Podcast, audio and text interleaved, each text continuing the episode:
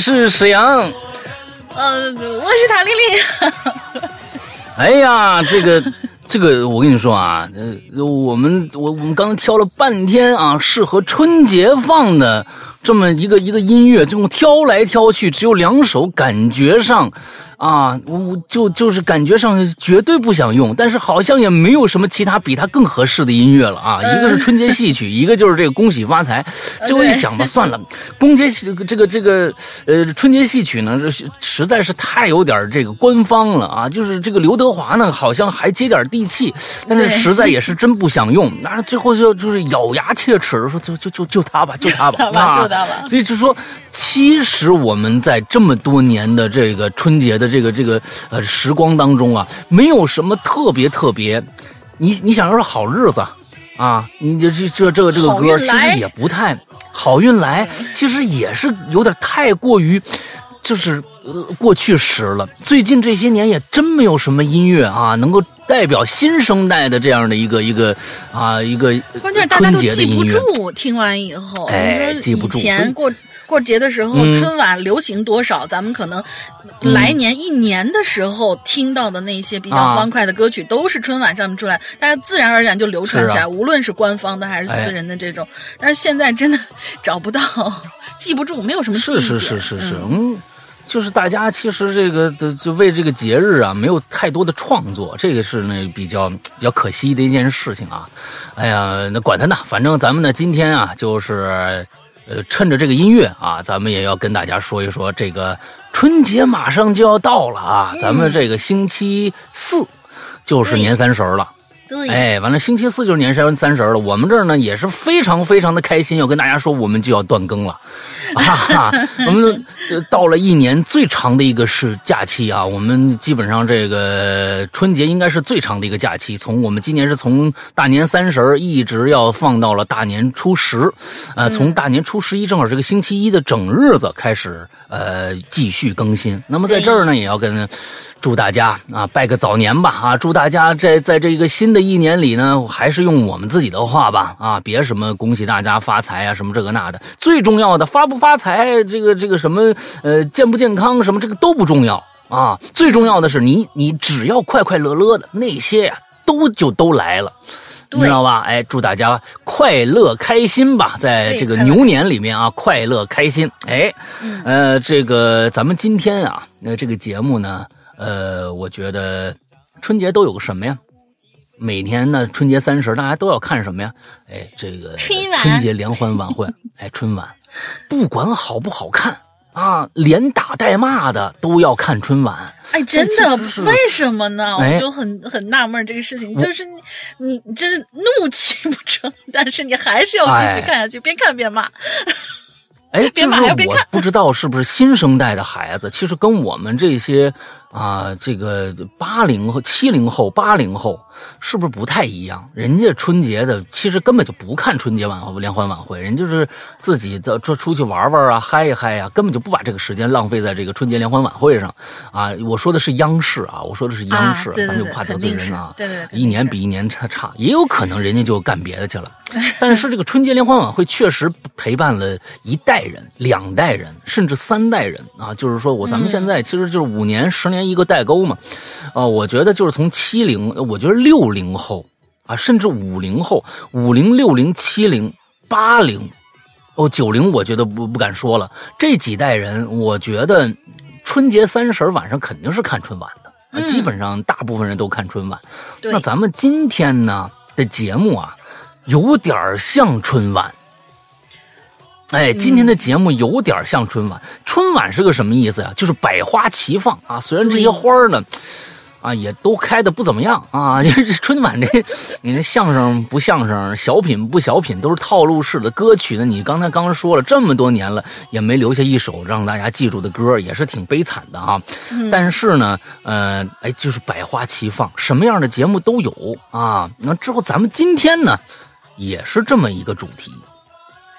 咱们今天的所这个节目呢，没有主题，但是是以往我们所有影流连里边各种主题啊的一个遗珠。嗯，哎，这个东西跟过去不太一样啊。咱们今天晚上会把过去在咱们所有留言当中一些没读到的，有些人可能留晚了，故事不错，留晚了，但是呢，呃，这个我们没读到。哎，我们把这些遗珠啊，遗下来的珠啊，是什么珠？不知道，珍珠也好啊，乳猪也好。啊，这个这个瘦肉型猪也好，啊，荷兰猪也好，还是什么猪也好，不知道。咱们今天晚上就来一个大杂烩的，咱们自己《哈喽怪谈》的一个小春晚啊，把这些过去的遗珠咱们凑成一堆儿，结束咱们今年最后一期的影流连。哎，那咱们就开始吧。今天咱们这节目啊，我不知道。都是什么类型的？有可能是恐怖的，也有可能是搞笑的，也有可能是啊，对，稍微的这这个不知道，反正什么都有啊。对，咱们就效仿一次春节联欢晚会，来吧。嗯，也挺好，也挺好。反正咱们每年可能会会有这么一个，因为大家每次留言的时候，很有可能就哎，我有这个话题，我晚了，懒懒了，晚了怎么样？所以我们每年都会肯定有这么几篇遗留下来的是当时没有来得及做这些稿子，所以我们来看看今天，呃，这些遗珠同学们啊，会不会散发别样的光彩？嗯，第一位同学袁奇奇奇袁奇。这位同学叫袁琪呀，主播好呀，我是袁琪，潜水五年了，记得从小就很爱听这种，呃，应该这种节目吧。初二用《Hello 怪谈》就是《归隐人间》接档了之前呃一个有台很很很很厉害的一个老牌节目啊，叫《灵异事件部》，嗯，和张震讲鬼故事。今天的校园题材啊，它是校园那期留的，都快结束了，我才有时间来留言。高三党嘛，网课忙啊，求原谅。好啦，可以开始喽。我的故事呢，可能不是很惊艳啊，见谅见谅。如果都不到了，我明年还会来的。我呢，也是一个美术生，刚刚结束了去年六月到今年二月的集训。我呢，是个挺喜欢作的人，虽然还怕，哎，我就告诉你，就是这种胆小还特别喜欢去那个什么的人特别多。所以呢，在选床位的时候，就果断选择了离门最近的一个下铺。我就琢磨着，如果有什么好兄弟来了哈，能最先光临我的床位。你看这作死的样可能是我的体质吧，真的跟这种事情绝缘。遇到这种事儿呢，反而是和，呃，遇到这种事儿的，反而是和我的床在同一面墙上的其他三个室友。比如说我上铺啊，我隔壁床那两位，他们注意，这是个女，她这个喜欢作的小姑娘，他们三个几乎是喜欢作的小姑娘越来越多了，嗯，对的，都是都是 哇哦那种，嗯，他们三个人几乎都是接连会遇到这种事儿。首先呢，就是我隔壁床的下铺，我叫她小齐，小齐和她上铺睡得都挺浅的，很容易醒。某一天呢，小琪就被一阵窸窸窣窣的声音呐给弄醒了，迷迷糊糊辨别声音方向，因为小琪睡觉的时候呢，脚是跟我头顶挨着的，因为有窗帘所以他呢只能用听辨别到底声音是从我床的外头的位置传来的还是怎样。可是小琪对床的下铺啊，那是个夜猫子。每天呢打游戏、看动漫，一直到半夜。半夜呢还会爬起来找水，于是就以为是那个室友呢，没多想就睡着了，没当回事儿。过了好几天，他才无意中跟我们提了这事儿。结果刚好那一天那个女孩啊，少有的因为第二天要做饭画，所以没有熬夜。嗯，这这就比较惊悚了，尤其是我，啊，比较惊悚，尤其是你，你怎么了？你是被吓着了还是怎样？还是你也听到他他没说啊？就对 啊，就直接说了第二件，第二个遇到这种事儿的一个女孩子啊，第二个遇到这种事儿的是隔壁床上铺，叫小高，小齐的事儿发生第二天，小高下午不舒服，请假睡了一下午。半夜呢，就给醒过来了。当时他的头是在有梯子的这边，而且脸呢距离那个床帘很近。宿舍里一片寂静的时候，他就听到这床帘的外头啊，有一个人站在他的面前呼吸，是呼吸，呼吸是吹动了这床帘吗？不知道，不是就听着喘气声，嗯，就是很正常的那种呼吸，只是因为。过分的安静，所以显得非常明显。他和外面那个呼吸声音啊靠得太近了，吓得直冒冷汗。于是啊，他就小心翼翼地戴上了耳机，然后蒙进了被子里头，好像生怕那个呼吸声也听到了一样。过了一会儿，他把耳机摘下来的时候啊，那呼吸声就消失了。嗯，这是第二个。然后第三个遇到这种事儿呢，是我的上铺小徐。在小高事件的第二天，也就是小齐事件的第三天，小徐睡得很早。小徐的头呢，也是靠在，也是朝向有梯子这边的。他的手啊，就放在枕头的旁边，是可以碰到床帘的。那天晚上在半梦半醒之间，他就感觉有一有一只冰冷的手啊，抓住了他的胳膊。嗯，等到他一睁眼，就没有了。当时以为是我和另外一个爱恶作剧的同学在开玩笑，但是那天大家都睡得很早，我们也没好意思闹腾，也就睡了。在这件这三件事情发生后不久，我被鬼压床了一次，啊，活十八年呢，第一次有这种感觉。那还是个中午，起床铃已经打响了，我想起就起不来，还是我室友拽我，我才能动的。而哎。这是，哦，这是第三个室友小徐。小徐后来呢也被压过两次，他说分别是和分别，呃，他说分别是我和那个爱恶作剧的女生压的。嗯，没明白。嗯，明白，是 趴在他身上闹着玩吗？还是怎样？不知道啊啊！哎，好了，我的经历真是少得可怜。反正还有一次吧，就是壁虎掉到我腿上，吓得我腿软，哈哈哈。就是这样吧，纪念我的第一次留言。第一次留言我们给人家放在年底。祝 Hello 怪谈越好。你的第一个开了个非常好的头啊！为什么这么说呢？你你这个这个这个素质啊，就是这个整个这个故事和书写的这个素质啊，跟春晚差不多。嗯，你别这么说，人家第一次留言 春晚差不多。完了之后啊，哎，我我是觉得呀，你看马上高三了，对吧？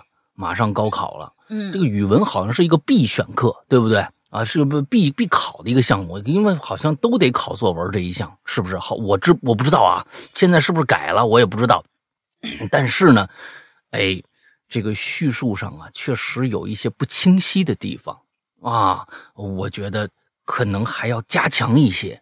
明天就要高考喽，加油！嗯，加油！我只能这样，我只能哎，对，上次我说了，我也不能那个太太太血呼啦擦的，就是啊，你这个写的 这是什么呀，什么之类的，哎呀，你说，哎，我们只能是这样，哎，从旁敲侧击的说一说对方的写作的这个问题啊，但是确实啊，咱们要加强一下了。下一个名字叫做巴啦啦蟹黄堡，山哥大玲玲，你们好啊，我是一个潜水多年的鬼友啊。今天呢，第一次留言在这儿啊，夸一下我们“哈喽怪谈”公众号。哎呦，这这这个我跟你说，这个很少人有人夸，真是好，真是妙，真是啊，叫呱呱叫，哈啊，文笔一般啊，预警啊，天哪，今天今天千万别都这样啊，哼，哎，一般呢，写文笔一般的人呢，就都还行，嗯，哎，都还行啊。哎，咱们今天听罢老大的花椒直播，意犹未尽啊！这是刚听完我直播的，意犹未尽。嗯，故夜不能寐，蹬被子而起，翻手机，见榴莲更新新主题了，名曰“奇怪的邻居”。哎呦我天，这可早了。嗯啊，怪林这个这个这可早了。三四月份啊，这是很四五月份，这是这是啊，很久很久前的猪了啊。那咱们就来。唠唠这个事儿，哎，咱们听听这个巴啦啦蟹黄堡啊，哎，要跟咱讲一个什么样的奇怪邻居的故事。咱们这个事儿啊，要从我初二下学期的期末说起。啊，我其实啊，自立呀比较晚。什么叫自立比较晚？咱们听听啊，自立比较晚。所谓的自立，就是自己睡觉啊。哦，自己睡觉。大玲玲什么时候开始自己睡啊？我我我还真问过我妈，我说我是不是小时候就喜欢跟爸妈一起蹭着睡？我妈说不是，你刚出生就把你丢在小床上，就是从小到大。但是，呃，小床是跟爸妈在一个屋的。呃，距离还是有。什么时候开始自己一个屋的？自己一个，我特别希望自己一个屋。当时就是那个家里的房间不够不够多嘛，条件不允许。后来搬了家以后，就自己一个屋了。大概小学六年级初一嗯嗯的时候，嗯嗯嗯嗯嗯嗯。哎，这个自立其实哎有很多种自立的这种说法，有房还要跟爸妈睡，这是一种。还有一种呢，其实就是没房，但是我像小就就是小床，哎，我就睡小床了。对，好像我也是，我生下来就就有一个小床，完了之后就我一直在小床啊，完了之后，呃，也很小，我估计幼儿园幼儿园我就自己睡了，幼儿园我就自己在在一个嗯，好像给我扔到我们家走廊上了，嗯，不知道为什么。那 小时候啊。我一直怕黑，那咱们就说回来了啊。小时候一直怕黑，生怕从未知的黑暗中啊窜出来什么东西，所以呢一直都不敢自己单独睡。然而啊，眼瞅着就要初三了，呵，好家伙，蟹黄包啊，你这个初三了还还跟爸妈一起睡呢？爸妈这几年也够，哎呀，也够辛苦的 啊。到了晚上也不敢说点什么知心话什么的，知道是吧？嗯，啊，眼瞅着要初三了，咱也是江湖上要脸的人呐，是不是？跟父母睡这种事儿，你传出去了，这咱家这面子也挂不住啊！啊，哎呀，我也觉得呀，这实在是不行，于是鼓起勇气，决定要出出卧室。啊，闯荡闯荡。啊，在我的副卧自立门户。但当时啊，这个副卧呀被杂物的占着呢，我呢就自己自我我呢就是当时啊，我就我想我我我得我得出去了，那我我不能不能再再再在这个跟我妈一起睡了啊，很尴尬，是不是？哎，我这个自立心切，所以就决定啊，就算是客厅打地铺，也得把事儿给办了。嗯，但是啊，也正是这个决定，引出了关于邻居的一段。恐怖记忆，哎，你这个东西得这，这个得得得得摔摔木头啊！这得这这这得摔木头。我现在摔的是手机，哎呦我天哪，没坏了，疼心疼啊！哎，把这个办了。但是也是正因为这个决定，引出了啊，嗨嗨啊，也让我养成了一个习惯：晚上睡觉拖鞋呀，绝不冲人。什么意思啊？你不知道吗？就是。就是拖拖鞋绝不冲人，就是啊，就是说那个拖鞋那个方向不冲他自己是吧？对，拖鞋两个尖儿是不能冲着人的，就不能冲着床的。呃，就是最好，这就是最好的方法是一个正一个翻。嗯嗯嗯嗯嗯嗯，他这个我就一冲人，我就不能冲床，这个我就明白了。冲人，我说你这个外面万一你那那屋里进来一个人，那你不是还也是冲着呢吗？对不对啊？对这个哎冲床哎。哎，搬到客厅了，我这可就搬到客厅了啊！晚上睡觉的时候啊，我会把这个拖鞋放到冲头的一边，地铺嘛，啊，他把那个拖鞋的这个位置放到他头的那一边，啊，所以呢，这个鞋尖儿啊，不仅冲床，而且还冲着我头。起初呢，我并不注意这个鞋尖的朝向。啊，到了晚上睡觉的时候啊，呀，真不习惯啊！跟爹妈睡那么长时间了，不习惯自己有点失眠。那在这个房间里呢，我还我还感觉到有点焦虑，准确的来说是很不安。我总觉得这房间呢，时时刻刻怎么好像有人看着我，而且我觉得他就在我的。正上方，天花板那儿啊，嗯，大概就在期末考试前几天吧。我这在这自己睡嘛，我做一梦，还好睡着了啊。做一梦，那是一个第一人称视角的梦。我看着啊，我看着我自己了，我看着我自己躺在地铺上，在漆黑的客厅里，在我头顶边上，啊，几乎挨着我脑袋那拖鞋上，踩着个人，直挺挺站着，头啊呈九十度，直直的耷拉下来。大家想想这个场景啊，头呈九十度耷拉下来，呈俯视状，低头盯着在他脚下地毯地铺上的我。当时我腾的一下我就醒了，哎呀，吓醒了，只看见黑洞洞的天花板，然后缓过神来，扭猛地扭头，就看着一双拖鞋整整齐齐，脚尖直直的指着我。睡醒睡醒前的。我的头好像，呃，还有一部分都枕在了那双拖鞋上。哦，真是地铺。这头，对对对啊，地铺嘛，嗯，对，那那个垫子估计也都没多厚，那个脑袋都会蹭到脚脚尖上。哎，醒了，妈醒了，挺害怕。但是我我不知道蟹黄包，你有没有想过啊？这个梦很有意思。嗯，在梦里，你仿佛看到了你在睡觉，另外一个人站着看着你。但是你有没有想过，你是通过谁的眼睛看着的呢？你灵魂出窍了吗？我觉得不见得。在这样的一个环境之下，我总想给他隐身一下。这个故事才有意思。你自己在客厅里边睡，总觉得有人，对吧？哎，你这个感觉是对的。我会不会吓坏孩子们？你这，你这都更不敢睡了。嗯，哎，这个感觉是对的。这屋子里啊，不光光有一个人，这一个人就是你呀。不光光有你一个人。他一共有啊三个，哎，你在你床边站着的那个人，还有一个，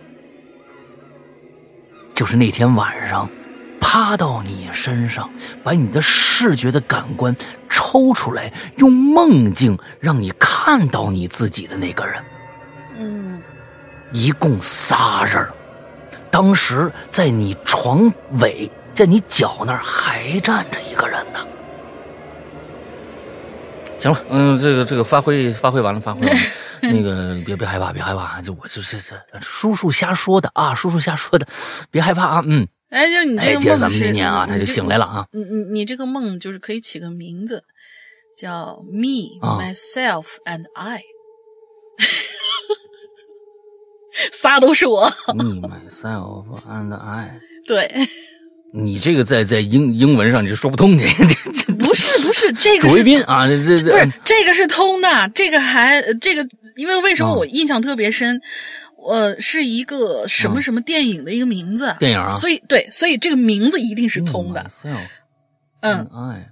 对。哦，哎，我还真是好像你这么一说，我有印象了。对对对，是个很老很老以前的一个电影，总觉应该是个喜剧，总觉得是个喜剧电影。啊，对对对对对，没错没错。你看咱咱们说说一整，哎，忘了忘了啊，咱们可接着说啊。嗯，哎呀，醒来了啊，然后就是老套的环节了，开始倒霉，白天没精神，还有每天例行鬼压床，但没见着活的鬼，所以呢没什么意思，就在这就不多费笔墨了。那么那在那几天呢，哎呀，我甚至。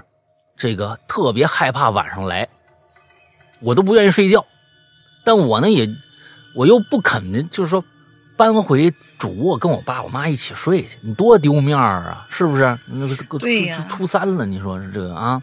况且我心想了，这怎么怎么怎么可能有鬼呢？没有鬼啊！他自己心想没有鬼啊。这居民楼里啊，他我也没听说过有什么不干不净的东西。最近呢，也没听说过有什么人去世了，是吧？哎，就这么着，挨到了期末，啊，挨到了期末，被老师们视为有望冲击前五的我，考了个倒数第二。哎，整个数学组都轰动了。哎呀，你这个，嗯，确实对你造成很大的影响。看来这个睡觉好大呀，嗯，在哪儿睡的问题造成，哎，影响好大啊。嗯，好吧。啊，老老调的说法是，老调是什么意思？老调还是老调啊？老调的说法是，嗯，老就是就是老一辈的说法是，是老话说的。老哎，老话说啊，老话说的是呢，是人沾染不干净的东西啊，诸事不顺。但到了这个时候啊，我也没觉得什么，只觉得不适应新环境，睡不好，所以没精神。哎，你看看，哎，干是沾染了不干净的东西，是诸事不顺。你再想想，你刚才用是哪双眼睛看的你自己啊？嗯，你看看是不是啊？但是后来我听说了关于楼下邻居的事儿，我听完了就脊背发凉，才把上述经历和灵异是联系了起来。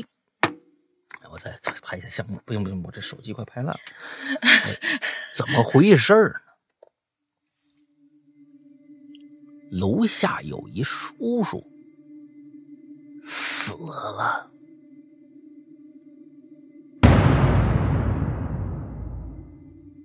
完了，俗吧，打完收工，主播辛苦。嘿，完了，他是这么写的啊。我们楼下有一叔叔死了啊啊，开玩笑的啊，开玩笑的，开玩笑的。但是死法可真是算是清新脱俗，对死者不敬，张嘴啊。我也觉得确实是啊，这是多少年前的事了？还是你现在刚刚上上上高四初三呢？啊，你要是刚刚上初三的话，我再想想你要不要，你这这给念不念你的事儿啊？嗯。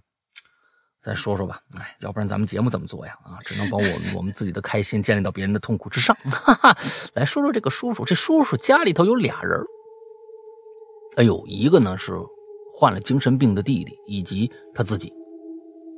这个叔叔自己呀，其实也有点病，我忘了是什么病了。发病的时候啊，会有意识，甚至能说话，但是浑身动弹不得。那天晚上他就发病了，但要知道他弟弟啊。是有精神疾病的，所以就结果来看，在他发病期间，他的弟弟啊，并没有做任何的处理。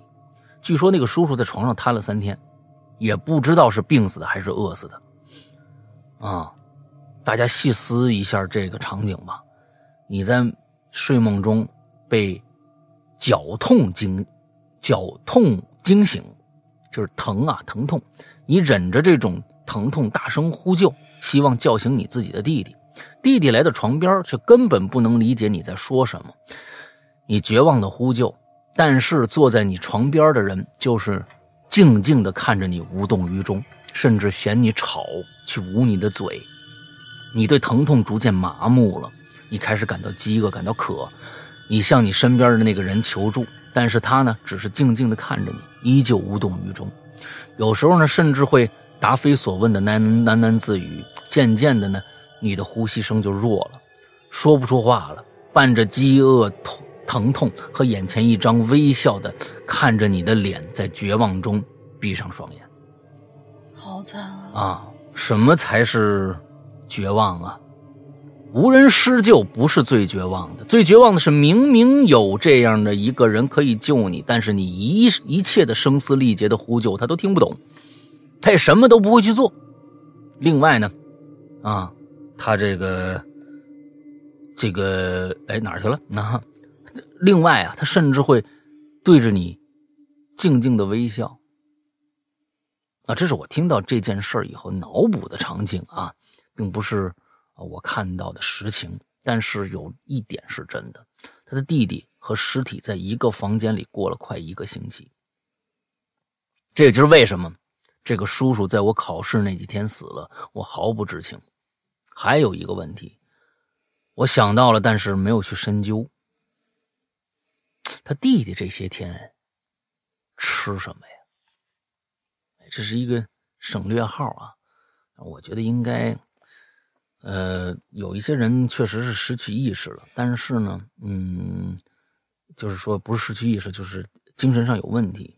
但是他最基本的人人的那个本能生存本能，可和饿他是知道的。对，哎对对，可可和饿他是知道的啊，你你不用怕他自己一傻了以后连吃饭连连连喝水都不知道了。他他他知道他饿了，但是他吃什么东西喝什么东西那控制不了。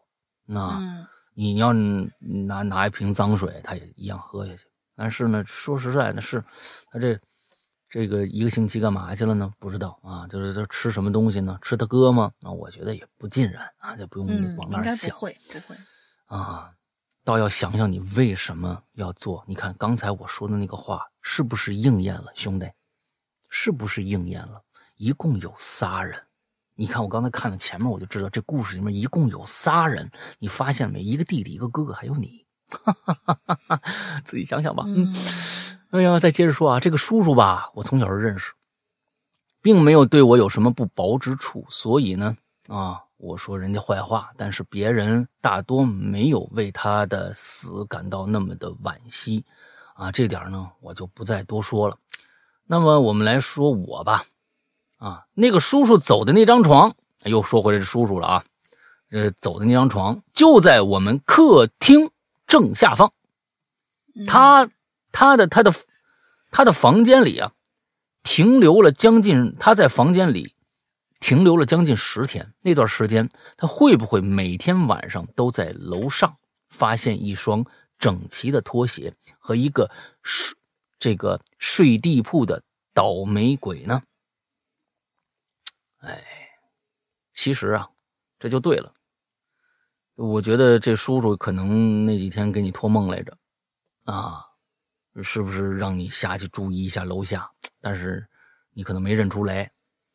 哎，这个东西说不定还能救一命，还是没没认出来，不知道啊。这咱们这这是故事瞎往下编了啊！我这是都是根据故事来呃发展一下啊。嗯，不也真是挺可怜的。嗯，每个每个家庭都有每一个家庭的不易呀。嗯，你说这不这爸妈去哪儿了呢？是不是？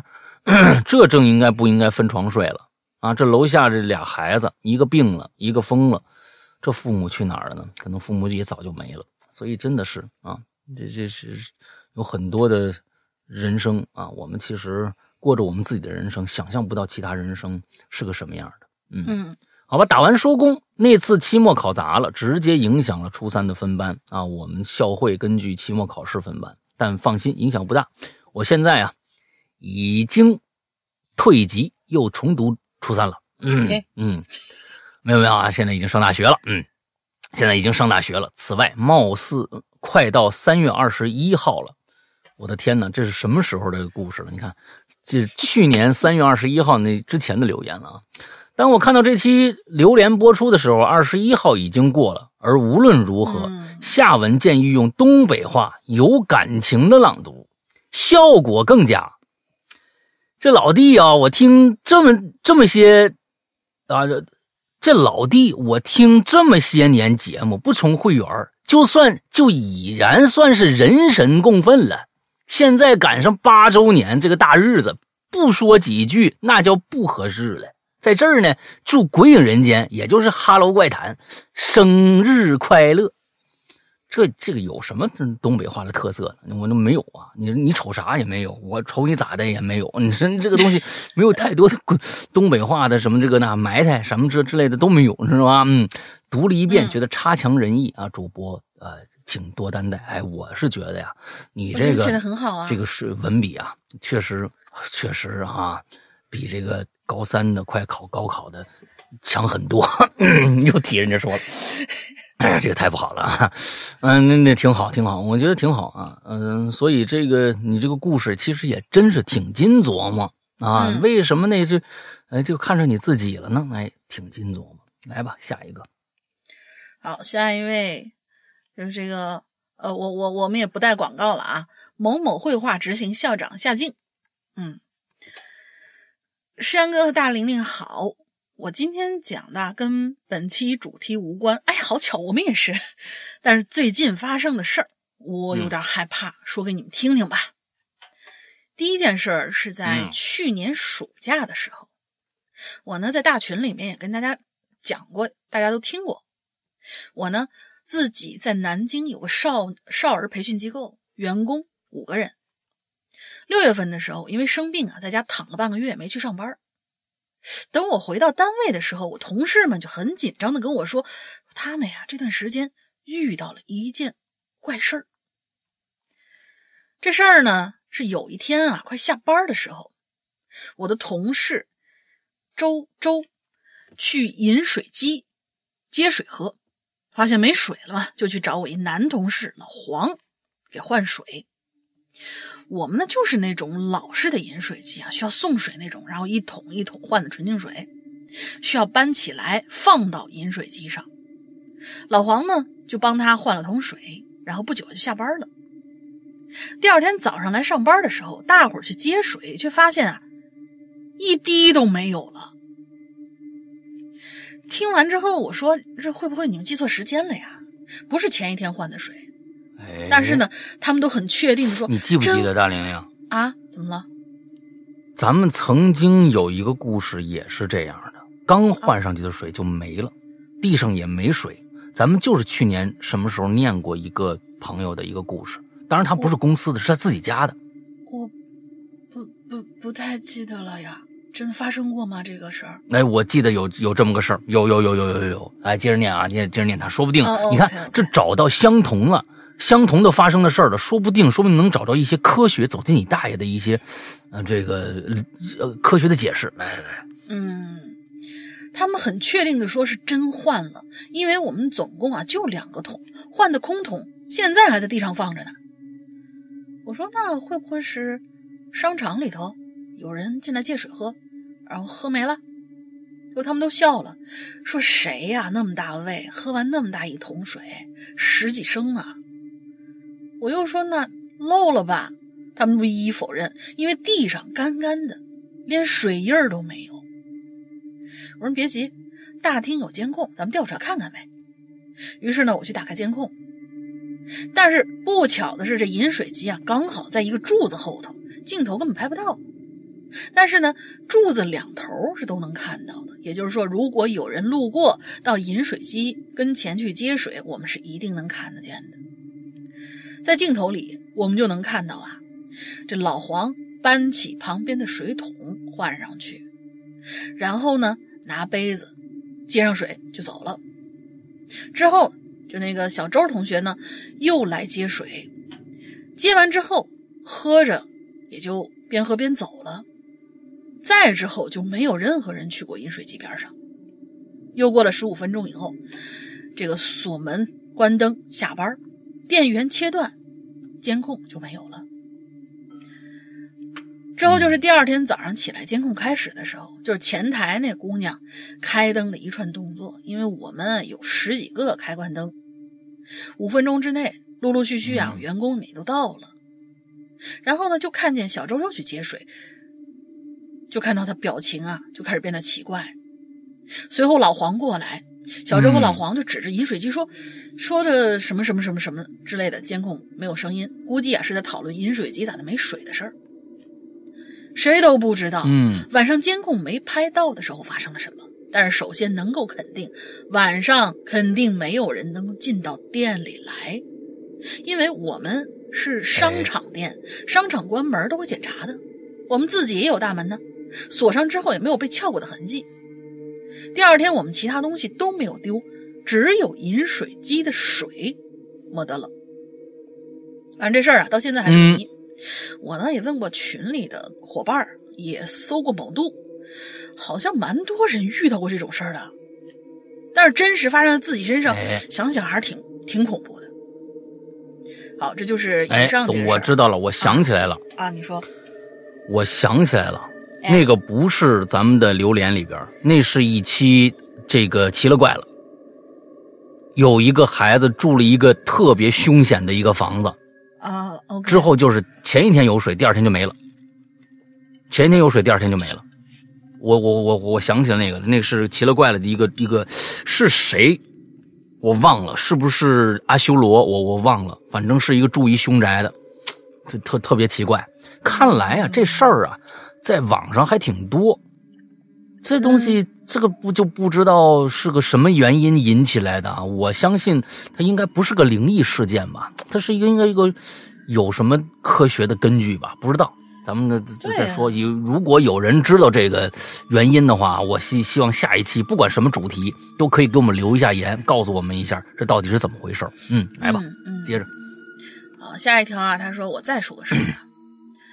第二件事其实就发生在前几天，也就是他留言的那段时间，估计应该是咱们上半年的时候了。因为疫情原因呢，我机构一直处在停业状态，最近才开始申请复课复工。五月八号的晚上，我在家呢整理了几张资料，准备签字盖章，第二天用。于是呢，我就把专门装公章的一个文件袋拿出来放在桌子上。当时我的桌上只有电脑、文件和文件袋。我把章拿出来，看都没看，然后就啪盖上去。就盖好之后，瞅了一眼，妈蛋，拿错章了，顿时觉得很沮丧。我们就把拿错的章啊，就放在了文件的上头，又把文件袋拿起来一通乱翻，结果没找着那章。我就问坐在旁边的老公，我说：“这这章呢？”老公要我进屋找找，于是呢，我们两个人就一起进了屋。结果翻了个底朝天呢，也没找着。我很焦急啊，走回到客厅桌子跟前，想再想翻一遍那文件袋可就这个时候，我就看见桌子上的文件上面有两个章紧紧的挨着放在一起。一个是刚刚我盖错那旧章，另外一个就是我正在找的那个章。我眼睛顿时就瞪大了，看看我老公，我老公也很惊讶的在看着我，因为我老公啊是属于那种比较老实，甚至有点无趣的人，所以肯定不是他恶作剧。我当时那 汗毛都评语真的是，我 这就铁憨憨嘛那种。我当时汗毛孔都张开了，因为我确定我不会瞎到这种程度吧。但是这么怪的事儿，我还真是不知道怎么解释。行了，这么晚了，留言也不知道是不是过了留言时间啊，也不知道山哥能不能看到。如果看到，你能帮我分析分析？哎，我帮你分析分析。嗯，我已经知道答案了。哎，啊，你老公啊，有一次留言啊。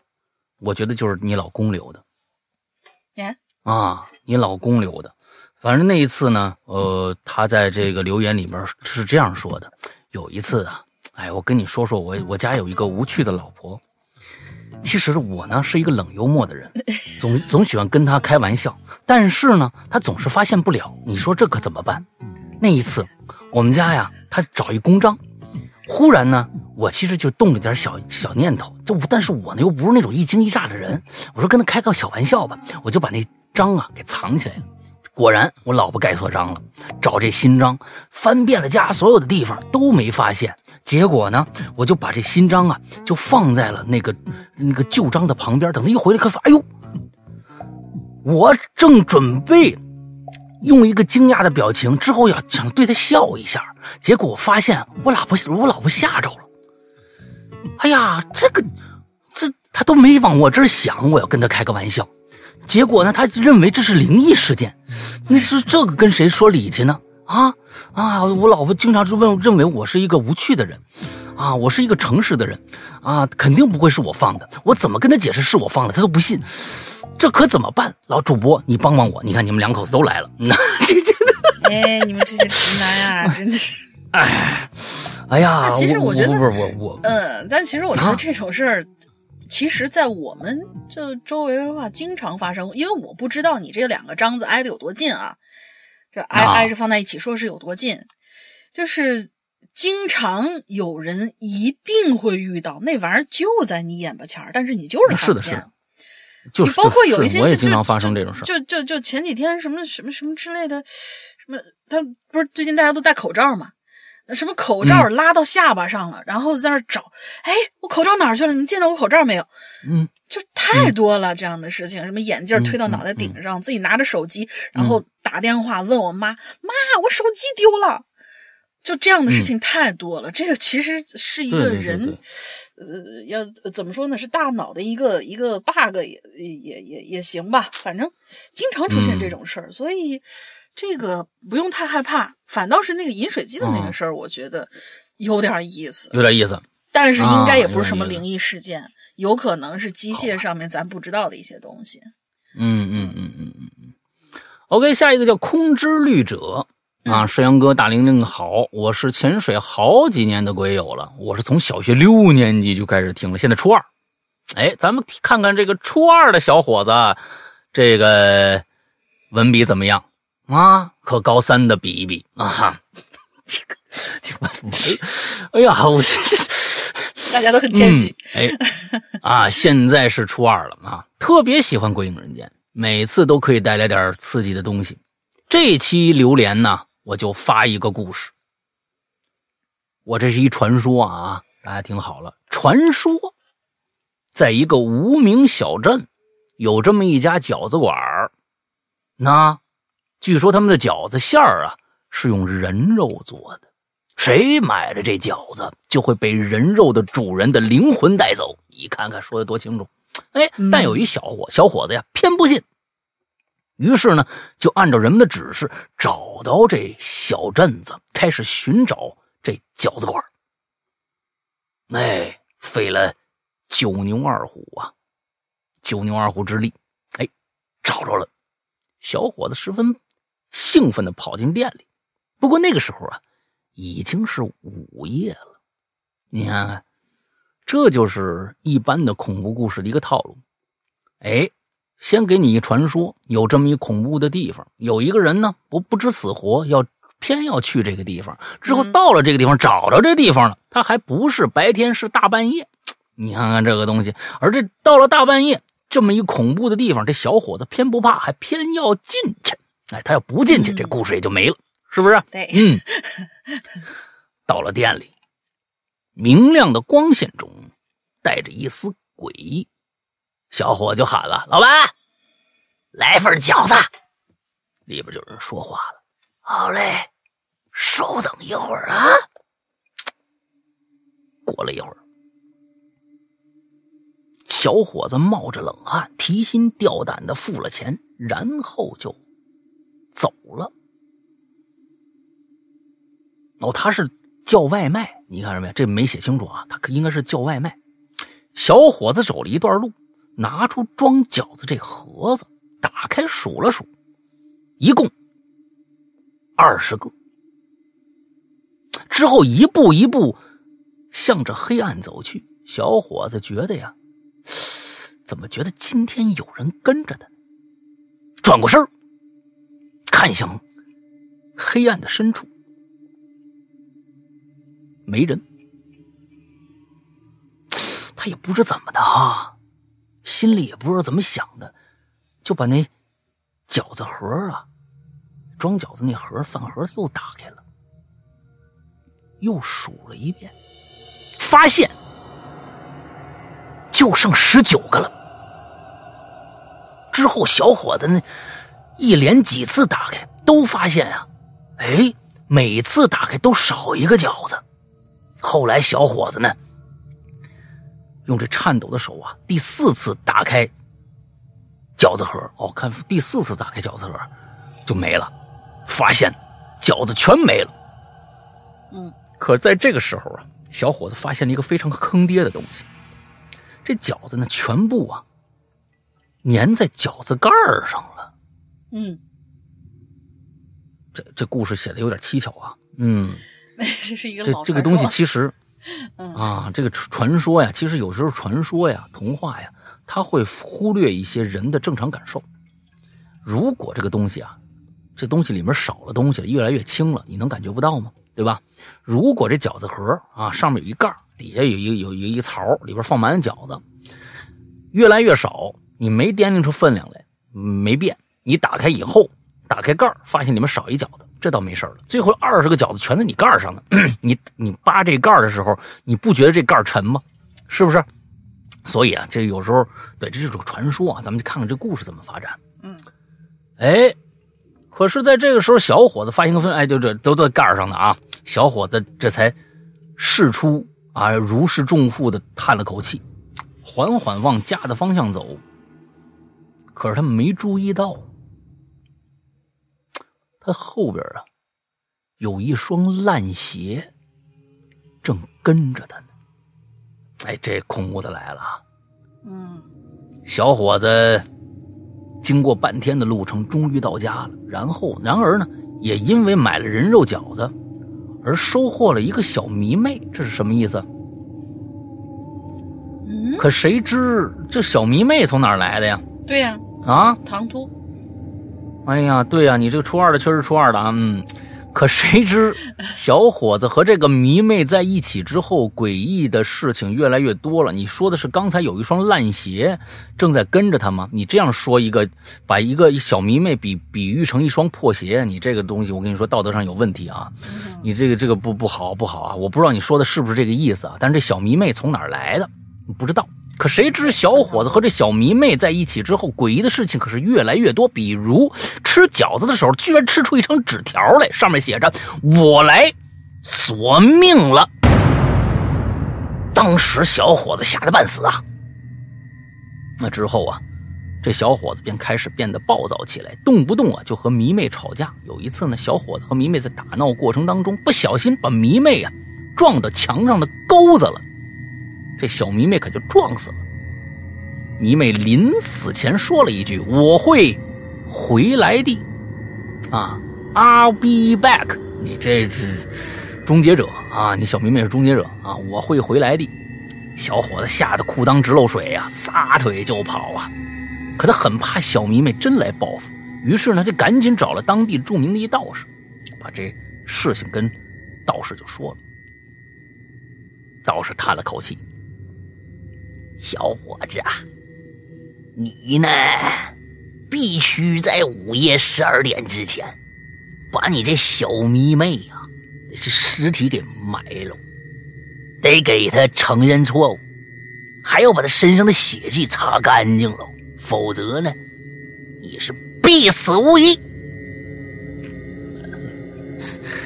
道士啊，必死无疑啊！于是小伙子呀，就按照道士说的做了。可唯独迷妹衣服上的血啊，怎么都洗不干净。眼看着钟上的时钟时针和分针呢，有已经无情的指向十二点了。哎呀，咱们这个里边是不是拷贝漏拷贝一些东西啊？我总觉得他好像缺东西啊，缺东西。只剩十二点了，小迷妹女鬼一步一步朝小伙子走去。它中间好像中间写的都挺不错的，就是就段落与段落之间跳跃有点太大，哎，这个这个跳跃好像是好像有一些文字没打上去的感觉啊。小迷妹这这这女鬼啊，一步一步朝小伙直走去，而小伙直呢吓得腿软，只能拖着身体往后退，地上啊被拖出一滩水迹啊，尿裤子。接着女鬼啊用非常可怕的声音可就。说话了，啊，说的是什么呢？给大家学学啊。你知道你为什么洗不干净鞋吗？啦啦啦啦啦，咋唱上了？啦啦啦啦啦。小伙子听完啊，摇了摇头，这怎么还唱上？哎，女鬼啊，接着就又说了：“那是因为你没有用立白洗衣粉呐。”好了，这什么故事？这是啊，小伙子，哎呀，后面还有呢，小伙子还。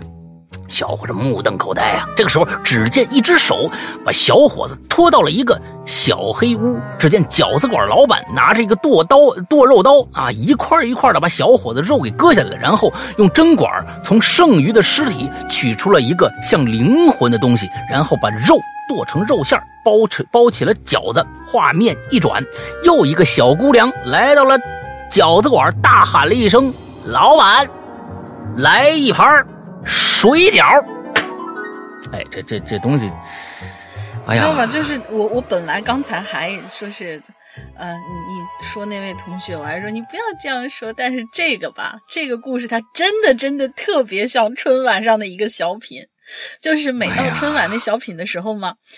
就是你会发现，他们经常会把当年比较流行的一些词条、词汇全都拼在一起。反正拼在一起嘛，你也没觉得不对。但是看完以后吧，又觉得，哎，很冷，好像没有什么点什么之类。对他这个就是把两个曾经在网上挺红的两个那种冷笑话、鬼故事 拼在了一起，就特别像那春晚的小品。呃，好吧，好吧，也是辛苦了，码了这么多次。哎，我是觉得啊，我是觉得，嗯，就是这个故事呢，突兀的地方就在于中间好像没有太多的连接，就跳到另外一段的故事上。对啊。但是呢，就就前面那一段的叙述呢，我觉得呀，还是比较好的。是啊。毕竟人家才初二，初二写成这个状态，我相信高三那就那那写小说什么的就没问题了。啊，这个这个不错啊，加油吧啊，加油吧，者啊啊！你看啊，她应该是个女孩子，她不是一个这个男孩子，她应该是个女孩子。为什么呀？他说，画面一转，又一位小姑娘来到了饺子馆，她应该就是一位小姑娘，你知道吧？哎，所以这个，但是这个这个故事吧，嗯，好吧，行吧，行吧，行吧，行吧，来吧。嗯嗯，就就就就这么着吧啊，就就立白洗衣粉啊啊，我刚才还唱了一段，你说这个东西跟谁说的？嗯，好吧，来吧，下一个。下一位这名字有点像一串什么码儿，嗯，什么？我我只能认识一个牙字儿，呃，也不知道念是不是念牙，然后就是 E N T J 啊，他说山哥老大，呃，后面还有一个什么什么百分之九十五。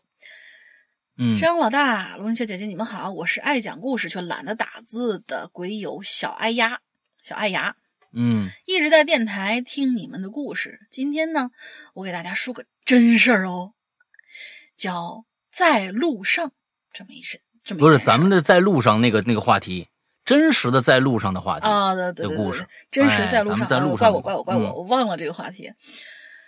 我呢是大山里的南方人。打小体质呢就比较虚弱敏感，这个在路上的故事啊，就发生在我一岁的时候。这也是在后来我收集故事，嗯，反正就是我的一小癖好吧。呃，咱们就叫它阿飘故事集。收集故事的时候呢，我妈讲给我听的。好，背景介绍完毕。在某一个月黑风高的夜晚啊，一岁的牙宝宝，也就是我，发烧了。在凌晨两点发烧到四十度，于是我爸妈呢就准备带着我到县里的卫生所求助。但是呢，问题来了，那会儿要去卫生所啊，超近道小二十分钟，就必须要经过一条羊肠小径，路程大概有一公里。那条小路的旁边是一个废弃的烟厂，呃，就是那个香烟的烟烟厂。走大路呢，需要大约一个小时。要么就是选小道，要么就是选大道。八十年代这种地方啊，都会有很多乞丐，还有弃婴，这种地方都会是这些人的最终归属。反正政府呢也不太管，一般都是到了被发现啊，被发现就不在了，才会被清理掉。就是那个叫叫叫什么，呃，路边的那种叫什么什么呃什么路倒倒下的倒，好像有这么一说啊。嗯。所以呢，在八十年代末的时候，哎呀，有点暴露年纪了。没有没有没有没有，家里呢还没有汽车情况下，我妈当时还有些犹豫了。在我们老家，呃，因为在我们老家呢，习俗有个规定，就是一岁的小宝宝晚上十点以前啊是必须要回家的。据说因为是年纪小，身体控制魂魄能力不足，就担心这魂魄啊漂泊在外。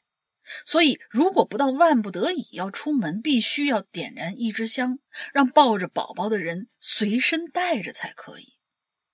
嗯，那会儿有的时候呢，就会听说某家小孩啊出去啊丢了魂啊，又得回来喊魂之类的。但是最终，我妈啊看我发烧发的已经哭的没力气了，还是妥协了，决定骑自行车抄近道把我送到卫生所。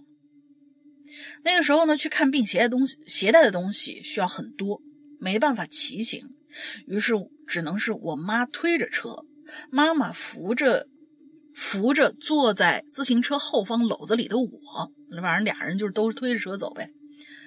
八十年代末的路况不像现在这么好，很多地方连路灯都没有，爸妈只能一个人拿着手电，呃，一人拿着，只能一人拿着一个手电。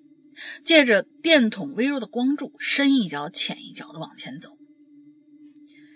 出门的时候啊，一切都还挺正常的。起初的时候，在即将进入那羊肠小道的时候啊，妈妈就有点开始紧张了，就仔细检查了一下我的状态，还有她手上捏的那根香，没有什么问题，就朝着那条黑黑的小路走过去。那条小路很窄。勉强两个人可以过。一开始的时候，一路上呢，只有爸妈的呼吸声和两个人的脚步踩在沙地上悉悉索索的声音。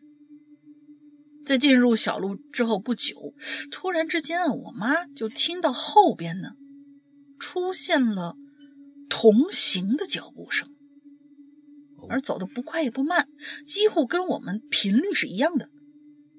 我妈一下就害怕了。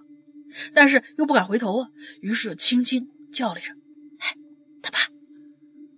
意思让爸爸快点走。爸爸没说话，便加快了脚步。走到距离小路出口还有二十米左右的时候，爸爸停下来了，拿着手电就探了探身后过来的那呃呃，就是就是他们已经走过来的那条路吧，身后过来的路。没做声，手呢就在衣服袋子里面，就在衣服口袋里面，迅速的就掏出打火机，点燃了一根烟，插在了自行车头的缝隙里头，然后转过身，一把把我抱在他怀里，跟我妈说了一声“快走”，埋头就迅速推着车朝前走过去了。嗯，而与此同时，我妈就发现我们停下的时候，那脚步声啊，它就没有了。继续走呢，脚步声依旧还在。再加上我爸行云流水的阵仗，那会儿真是不敢多问呢。跟在爸爸身后，以最快的速度出了那条小路。小路出口不远处就有路灯了，爸妈两个人停下来休息，检查了一下怀里的我，我依旧昏睡着。爸爸就朝黑黝黝的小路里头看了看，那里却发现那里哪有什么人呢？漆黑一片，寂静如常。爸爸长长的缓了口气，跟妈妈说了一件他相当后怕的事儿。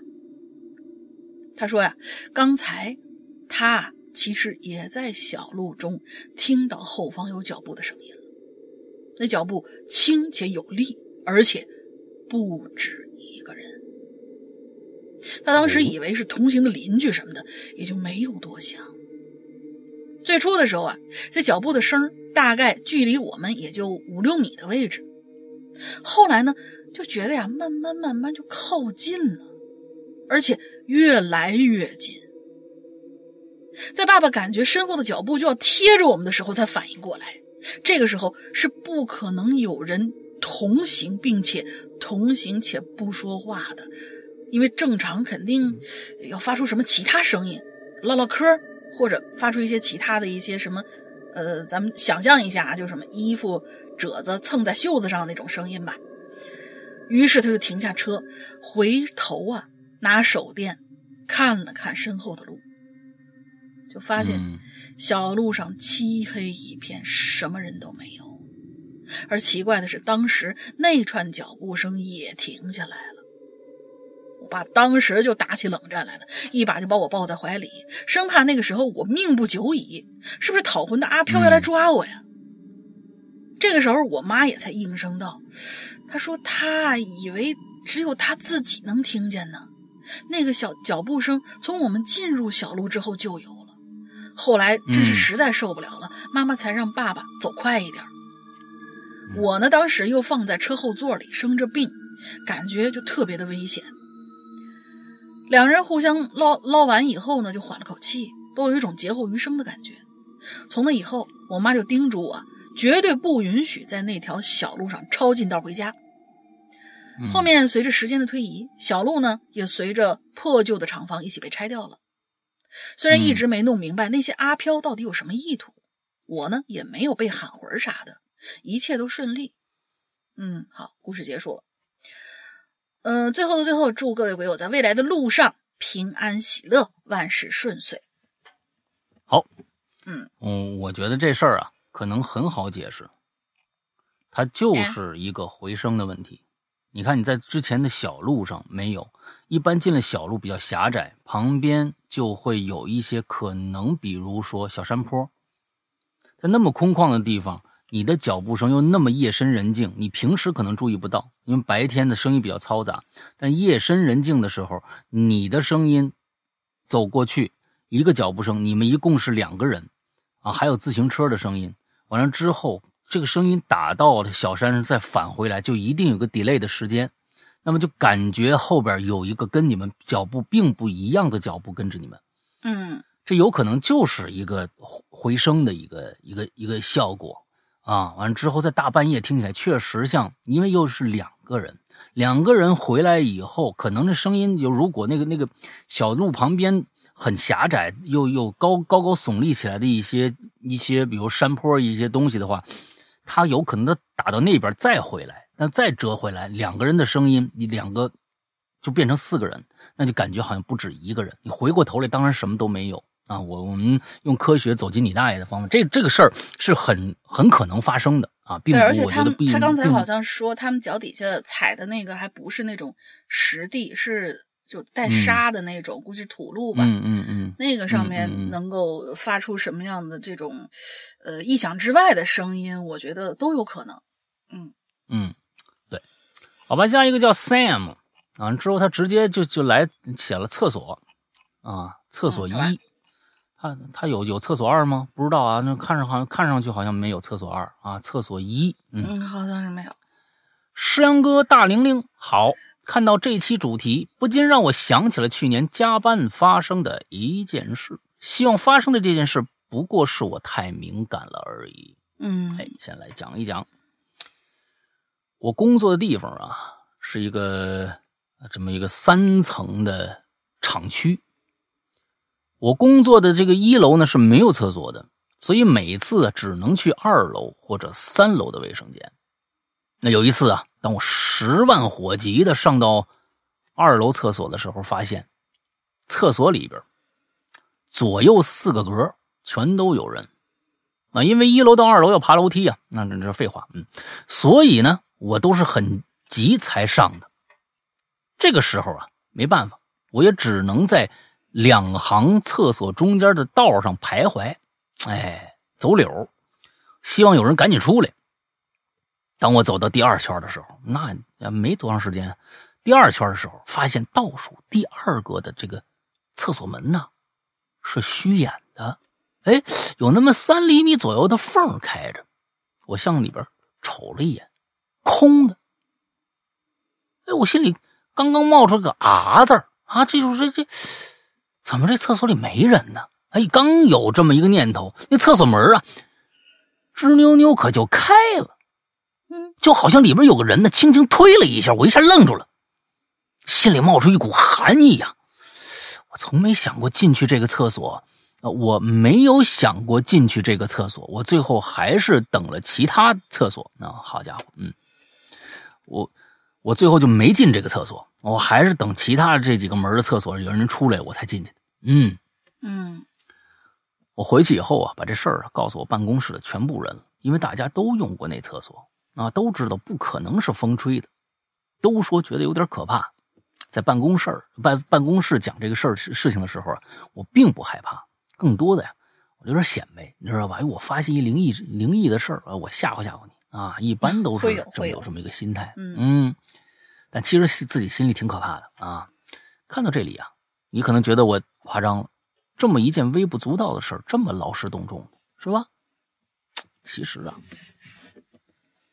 在那个星期呀，我们二楼一清洁阿姨擦玻璃的时候啊，从楼上掉下来了。当时是六点下班，阿姨不知道什么时候掉下去的，直到第二天十点才发现的。二楼不算很高，早发现的话呀还有救。哎，因为这件事儿，你说，当身边熟悉的人突然离开了，你这感觉就可怕了，好像死亡离我们其实很近。在那段时间里，大家心里都有点慌。我当时讲这个故事出来呀，本来没觉得有多灵异，只是单纯想吓吓同事。可就在当天晚上，我们一楼的要加班，二楼的不用加班，都灯都关了，只留厕所的灯亮着。当我问询了一圈啊，我当时憋得不行了，憋得不行，我也不想去呀。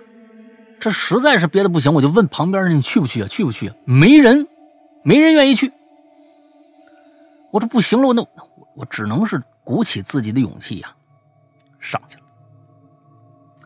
难以想象啊，明明只有一部分加班，但是去到厕所以后，我就发现厕所里四个门全都关着，除了早上。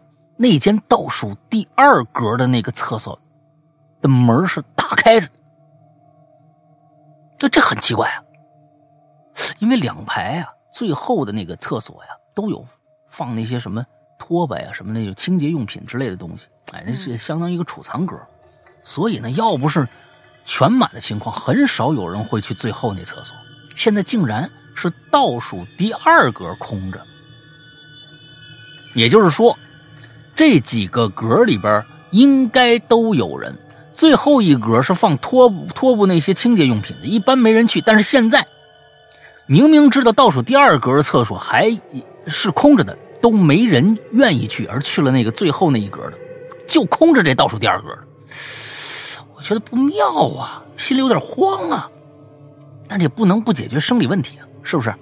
只好硬着头皮等着。可是啊。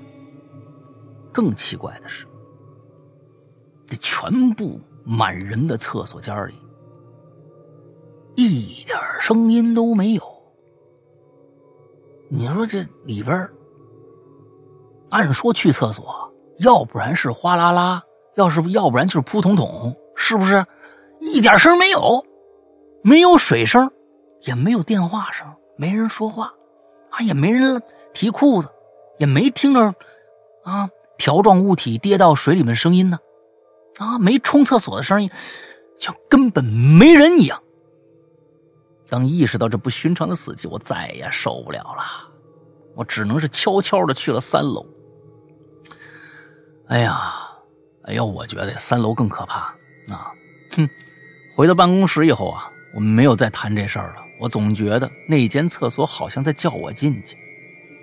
第二天再去厕所的时候，发现其他人进出那间厕所。不过呢，也没发生什么。再过几天，我也就能进那间厕所了，心里不再害怕了。但是当时在等厕所那个心慌啊，我到现在还记得。嗯，这这这这这就是，这就是你家有一个有一个预设了啊，有一个预设了，就是嗯，有很多的咱们恐怖片看着了。啊，过去的香港恐怖片什么的，那有一些恐怖传说，在这地方啊，其实有一对这个啊母女两个人被歹徒杀了啊，之后呢，两个母女呢就变成了魂魄啊，鬼魂在这一附近游荡啊，这回两个恶恶灵呢，最后被当地的一个叫天山童姥的人就给收了啊，是你们要替我去出去吸男人精血啊，这男人走走在路上，他也根本就不知道这东西。你这儿有鬼呀，所以你出现俩人，他根本就不害怕。哎，你出现两个美女在这地方，他也根本就不害怕。不，他如果有这个预设的话，那就算是俩正常人走在路上，他也得吓死。这就是人，你看着没有？哎，这就是人。嗯，就就如果这这故事里面讲的说没有这个这个阿姨出现在这儿啊，其实啊。去了去了。这故事如果咱们咱们换一个角度说，啊，换一个角度说，这阿姨呀确实死了，但是啊掉这地方啊没人发现。掉地方，比如说你们工厂有个深井，就掉那深井里头了，而这深井呢一般没人去，早就死了。哎，他也确实变成魂了，所以但是大家没人知道，但是去那厕所还照样进。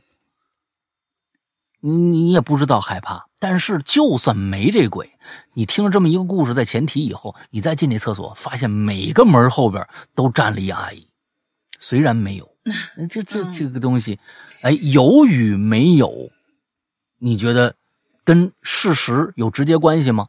没有直接关系，全在是你脑子里面的各种各样添油加醋的想象。那这就是害怕，哎，这就是害怕。嗯，你这你不管怎么着，你都不敢进去。对，就是郭德纲说的那个哪儿的黄土不埋人呢？你是知道你原先住的这一块地啊，原先有一什么老房子啊，里头那家人死的可惨了，冤死的怎么怎么怎么样。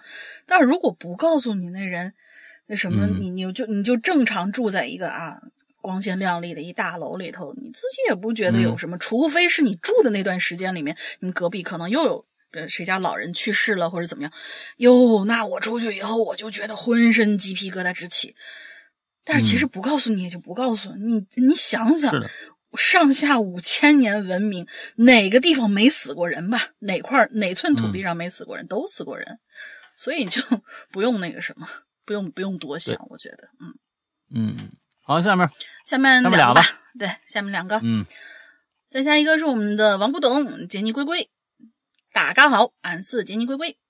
二零二零年呢，真是充满了感伤的一年。但是今儿呢，我要说的是另外一个让我觉得相对很快乐的一件事儿，那就是二零二零年最让我难忘的一个梦。因为我杰尼龟龟梦到了，我跟孙悟空在谈恋爱，哈哈哈，发了一堆啊，哈哈，就可开心了。这杰尼龟龟是是是男孩儿女孩儿啊？女孩儿女孩儿女孩儿吗？啊，那行，那就跟跟跟孙悟空谈个恋爱，我觉得还算正常啊。我们三群的一位很很活跃的小同学啊。梦里呢，我呢是一个妖怪，而且是一个快要死掉的女妖，而孙悟空呢，居然为了我决定放弃西天取经。你还要把你美的。对你，你肯定变化了三次，一个老头一个老太太和一个小姑娘，那个妖怪。嗯，他们现在有一些歪歪的一些人，就就总觉得白骨精和悟空之间其实是有什么的。中间有一幕啊，我试图挣开他的怀抱，跑到半山腰的断断崖边，准备找条小路爬上去，坐在山顶看夕阳。当时呢，我正在选路线呢，就听到啊，头顶有悉悉嗦嗦的声音。结果一抬头，嗯，这臭猴子正坐在一块石头上对着我笑呢。我也就看着他一阵傻笑，接着我就被一把像霸道总裁一样被搂了上去。于是，哎呦，我就靠着他的肩膀，看着夕阳西下。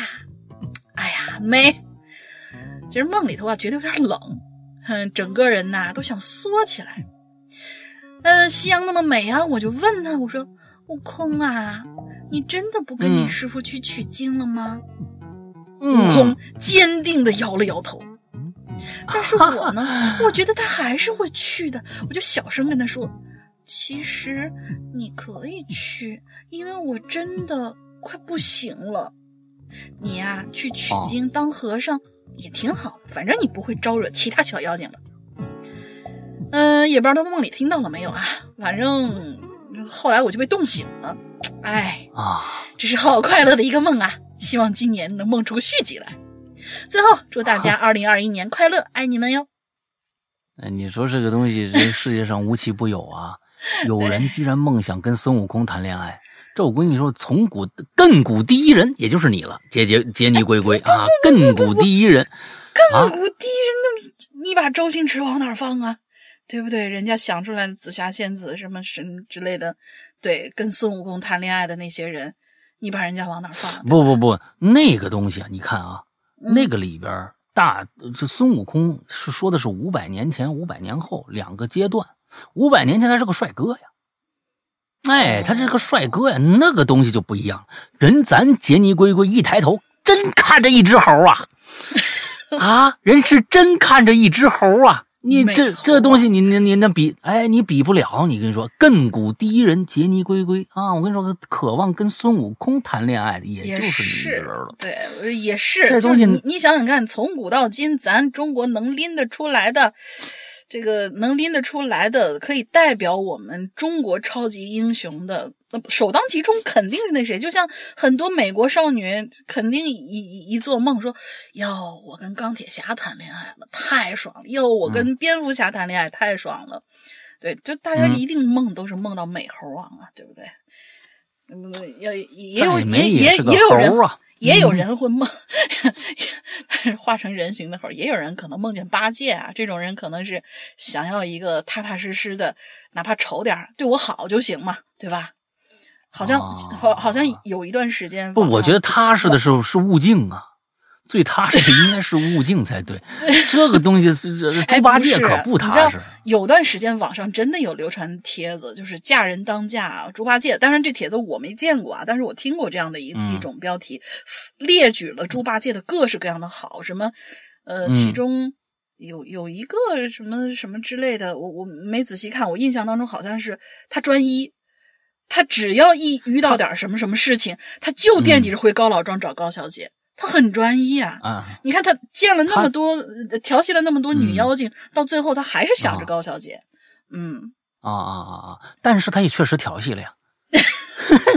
这个在高小姐的眼里面，可 看着不是专一。我跟你说真正专一的就是哎，对，嗯就是沙悟净。沙悟净净他心里认清一条底，可是沙悟净他心里没有清女啊，没有女人呐。哎沙悟净他心里只有师傅哥哥哥两两哥哥啊。啊，孙悟孙悟空也没有也没有啊，这不是吗？这这这这也不是要谈恋爱了吗？对不对？你跟这这杰尼龟龟也谈恋爱了，所以说杀悟净直但只要是认清一条道，他绝对是走到黑的那么一个人。这种人呢，你绝对不会不会考虑他是不是要他是不是专一，他绝对专一。但是呢，他有多少乐趣呢？没什么乐趣啊，就是这么个人。我跟你说啊，是不是有点像我们刚才那位鬼友说的，啊？这几个老实的、有点无趣的人？踏踏实实的也挺好，也挺好。啊，但是嗯沙悟净其实啊，可能跟她老公是一样，也经常想开一些玩笑，就是师徒几个人不懂，这给这这这 get get 不到他的点。行吧，来吧，下一个，嗯嗯，下一个这位同学叫文，然后主播好，我嗯是莉莉白，白百合，真的，嗯莉莉白啊，她叫。今天想给大家分享一个自己亲身经历的细思极恐的事儿。大概是在去年夏天吧，我被单位安排去上海出差。办完正事之后，我呢还能自己玩两天，于是我就选择离上海不远的某个市，某呃对某个市去逛一逛。嗯。我呢找到了当地最繁华的地段，其实就是一商场跟前啊订了家酒店，嗯。房间在嗯。三楼，楼下两层都是商场，所以我的窗户外面就是一个阳台那么宽的平台，而我的窗户嗯正下方呢、有一家某客室，呃西餐啊跟那个呃什么金拱门差不多，某客室招牌高过平台，基本上跟某嗯跟某德基差不多，啊对对对。他是做炸鸡的啊。呃，对对对，招牌高过平台，基本上能把我的窗户给盖住。由于前天晚上没有休息好，于是当天呢，我在外面吃了顿晚饭，就回酒店休息了。洗漱完，嗯，在床上躺着。就在我呀已经酝酿的迷迷糊糊，马上就要睡着的时候，我脑子里头突然就闪过一个念头：哟，啊这个我是不是窗户没关呢？嗯于是呢，我就挣扎着起来，去把那窗户啊直接锁上了，顺带还拉上了厚厚的窗帘儿。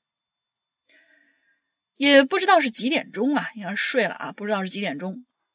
我呢，突然就被一阵咔嗒咔嗒的声音吵醒了，哦，我就坐起来了，听了听，那种咔嗒咔嗒呢，就感觉是有人摁门把手，但是摁不动的那种声儿。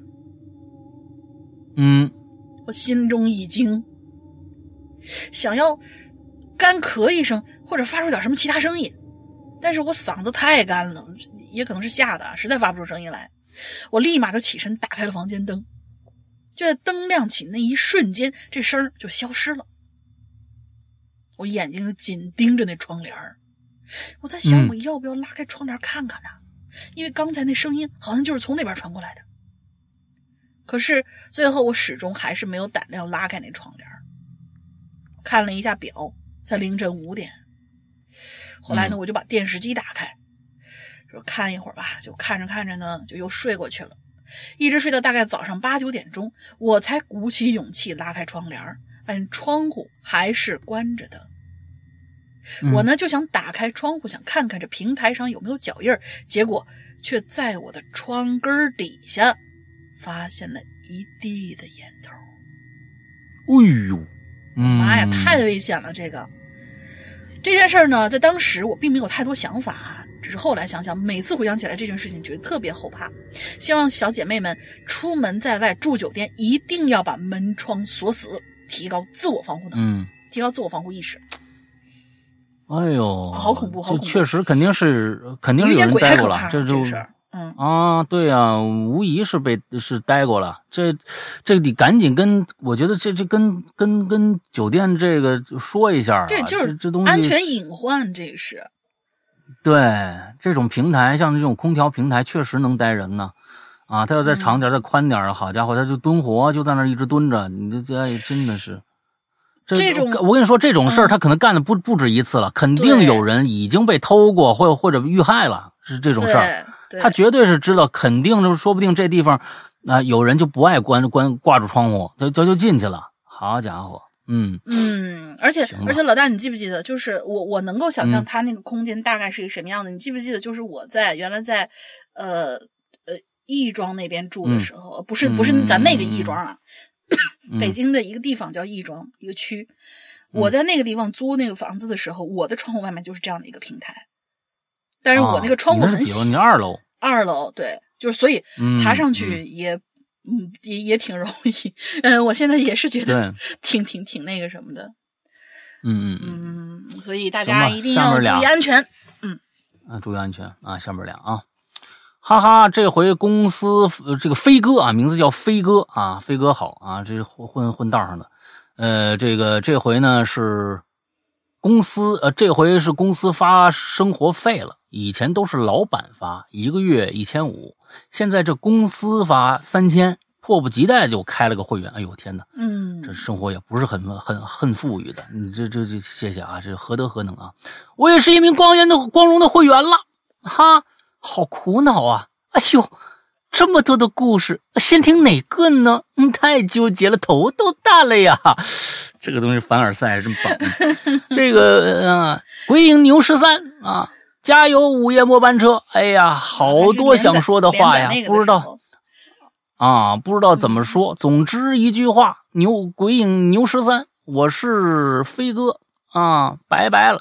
嗯，这这是彩虹屁啊，纯粹纯粹的马屁帖，对，很好。哎，马屁帖，你看这种这种帖啊，在遗珠里边，我们也是欢迎的。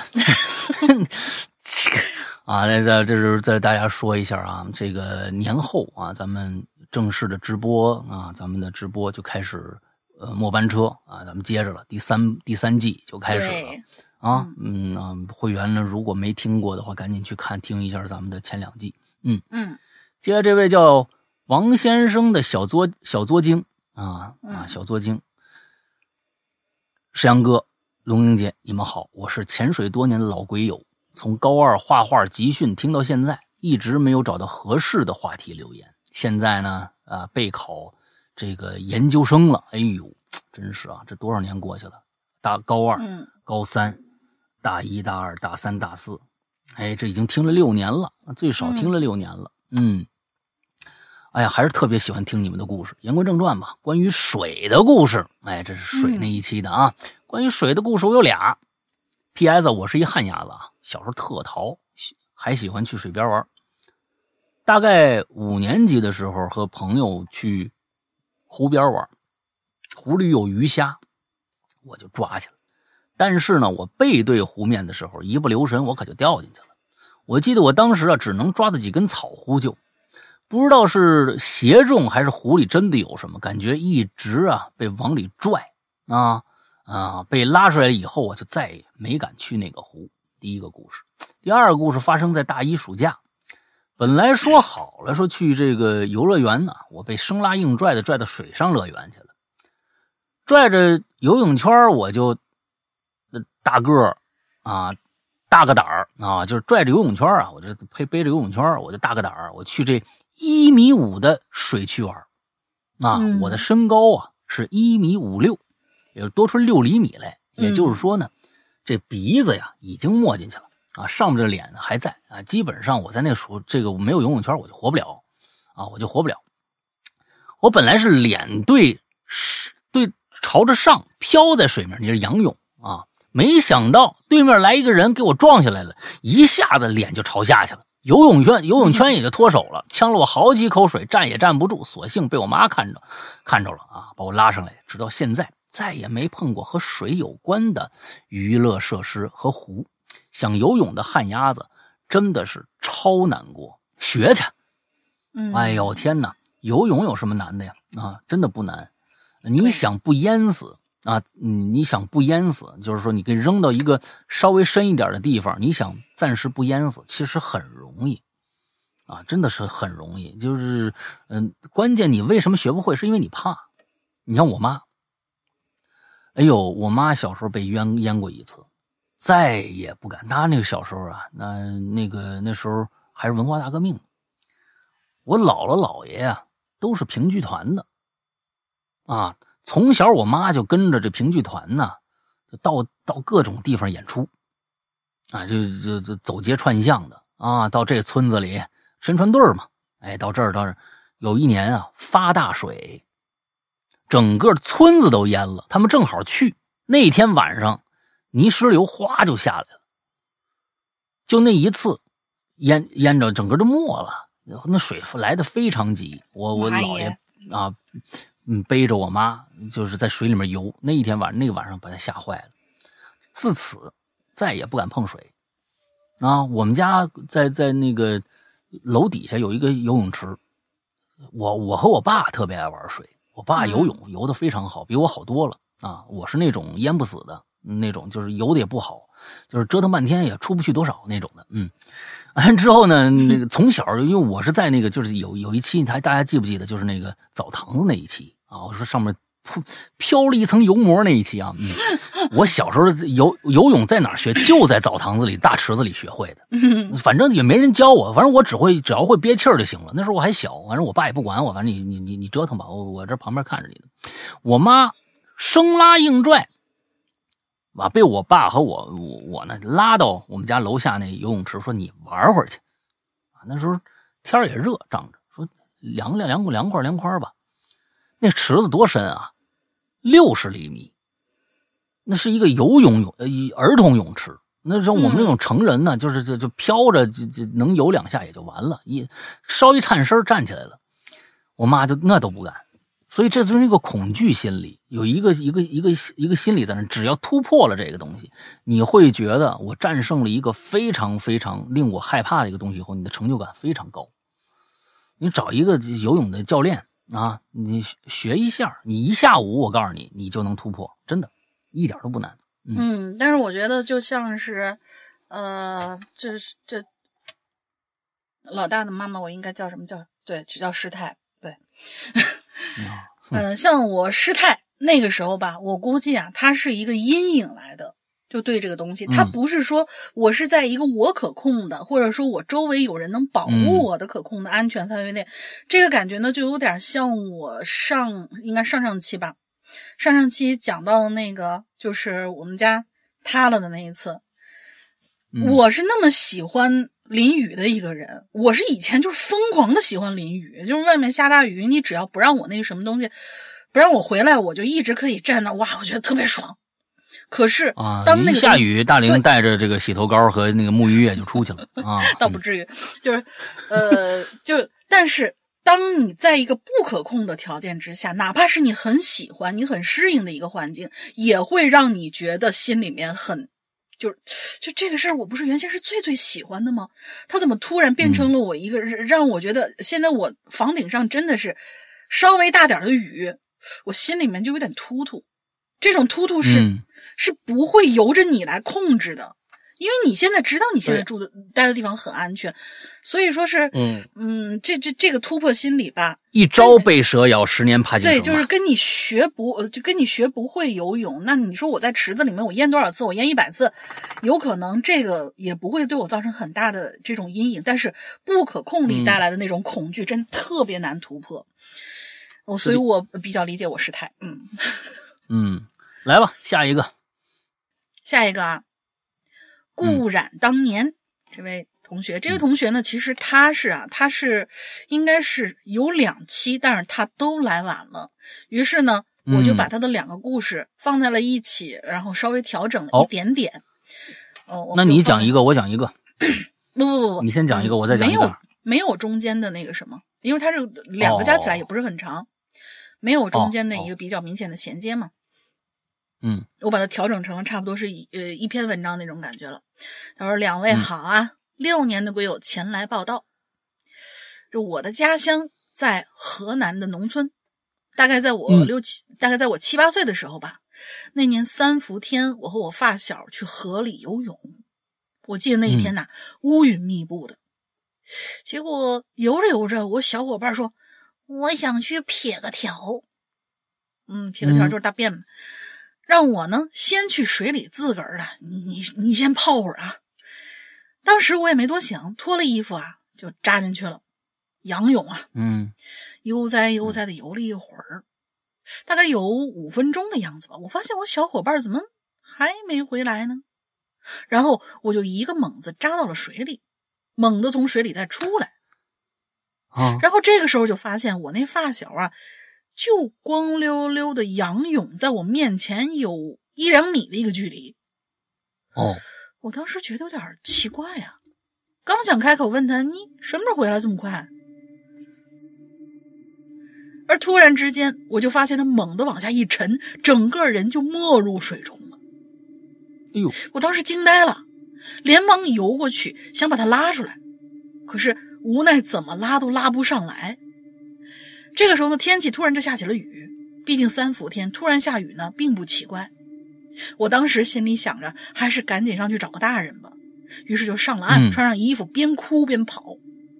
然后咣叽一下就撞到了一个人。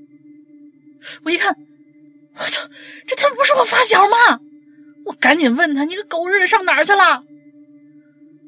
我发小很不好意思说：“说是刚才啊，我上。”茅坑那边的撇大条，然后又听见我妈喊我，让我去买个什么东西。我这不刚买好吗？买好了以后就来找你了。咋了？哎，你哭啥呀？你不会被蚂蟥爬到那啥上了吧？嗯，听了他的话，不会被蚂蚂，人家原话啊，不会是被蚂蟥爬了筋儿了吧？嗯，哎，这 是就是这么这么个话。好吧，好吧，好吧，嗯。听他的话，我当时真是又开心，然后觉得又恐怖。虽然过去了很长时间，但是这件事儿呢，一直在我呃，在我心里一直印象深刻。这件事之后，我问过我奶奶，她跟我说啊，很早的时候，这个河曾经干枯过，里边挖出来过一些不知是动物还是人的骨头。哦，点儿点儿点儿，这故事就完了。嗯。呃，然后就是下一件事儿啊，再给大家讲一个我们河南农村的传闻吧，叫鸡橛子的故事。嗯，真假难辨，毕竟我没经历过，只是听当事人说过一次。那是大概十四五年前了，那个时候学生们都有早自习，冬天的时候五点多，天还黑着呢。这人叫小黄，这小黄呢有一天去上学。走着走着呀，就突然发现前面一个电线杆旁边站着个人，是背对他站着的，而且还戴着个很奇怪的帽子，有点像济公戴的那种帽子。嗯，小黄很好奇呀，走近一看，原来是一个长着大鸡冠子的人，哦，正抱着电线杆子，嘴巴里头呜呜的，也不知道在说着什么。还抱着电线杆使劲的摇晃。小黄当时啊，嘴巴吓得张到一半，连救命都不敢说。而就在这个时候，那个人猛地一回头，小黄吓坏了，喊了一声“我的祖宗啊”，然后直接就从旁边大坑里，为什么旁边会有大坑呢？然后直接从旁边大坑里跑掉了。哦，对了，在旁边解释了一下这个坑啊，说是旁边的坑是有水的，反正强行 跟水这期主题贴边吧。事后呢，听一些老人说啊，这种东西啊叫鸡橛子。呃，公鸡的鸡，然后脑袋上长角的那个角，是专门勾走那些夜里独行的人的魂魄的。那个东西究竟是什么，不得而知。只不过呢，这小黄却是真真切切看到一个头上有鸡冠子的直立行走的物种。好了，故事讲完了。不知道在别的地方有没有这种鸡角子的传闻啊？本人文笔不是很好，但是讲述能力我觉得还可以吧。所以每次留言呢写都不敢长，只能用最少的文字 把故事讲清楚。希望可以上一次奇了怪了，来呀来呀来呀！嗯，好啊。因为在我们老家有很多这种奇奇怪怪的见闻。最近工作比较忙啊，错过了会员打折日。等过了十一月份的时候，我一定会来开会员支持一下。之前听了《高智商犯罪一》和二，为了听三和四，我一定会支持一下良心的会员呢。好了，溜了溜了，两位晚安。天气冷了，世阳哥注意保护好嗓子。大玲玲嘛，嗯，多喝热水。好的好的，多喝热水。多喝热水这句话，听说是这个死直男这个对女孩说的最多的一句话，是吗？可是多喝热水真的好管用，我发现。就北京，要北就是前段时间，前段时间就是感觉那个疫情又稍微有一点点回回来的时候，我那段时间是怎么？就是北京好像降温，然后我这屋子比较凉嘛，外外屋特别凉啊。某一天早上起来以后，觉得头有点懵，然后就有一点点那种要感冒的感觉。我说哇，不会吧？因为我那段时间呃，不是，我一直以来都是在叫外卖的。我就说哇，不会那啥了吧？就把自己吓得半死。我说要不然我睡个回笼试试看，然后喝点热水。嗯，然后喝了几次热水。晚上的时候我测过一次体温，那个时候是。低烧三十七度五的样子，然后我到第二天早上起来，如果我如果觉得再不好的话，我可能就得出去，呃呃，去去有关的部门去 看一下了。但是第二天好了，然后一直到现在活蹦乱跳的，所以喝热水真的还是蛮管用的。啊，好吧，嗯，这个下一个啊，Satcher，我不知道我念对不对啊，Satcher 啊，这是一个。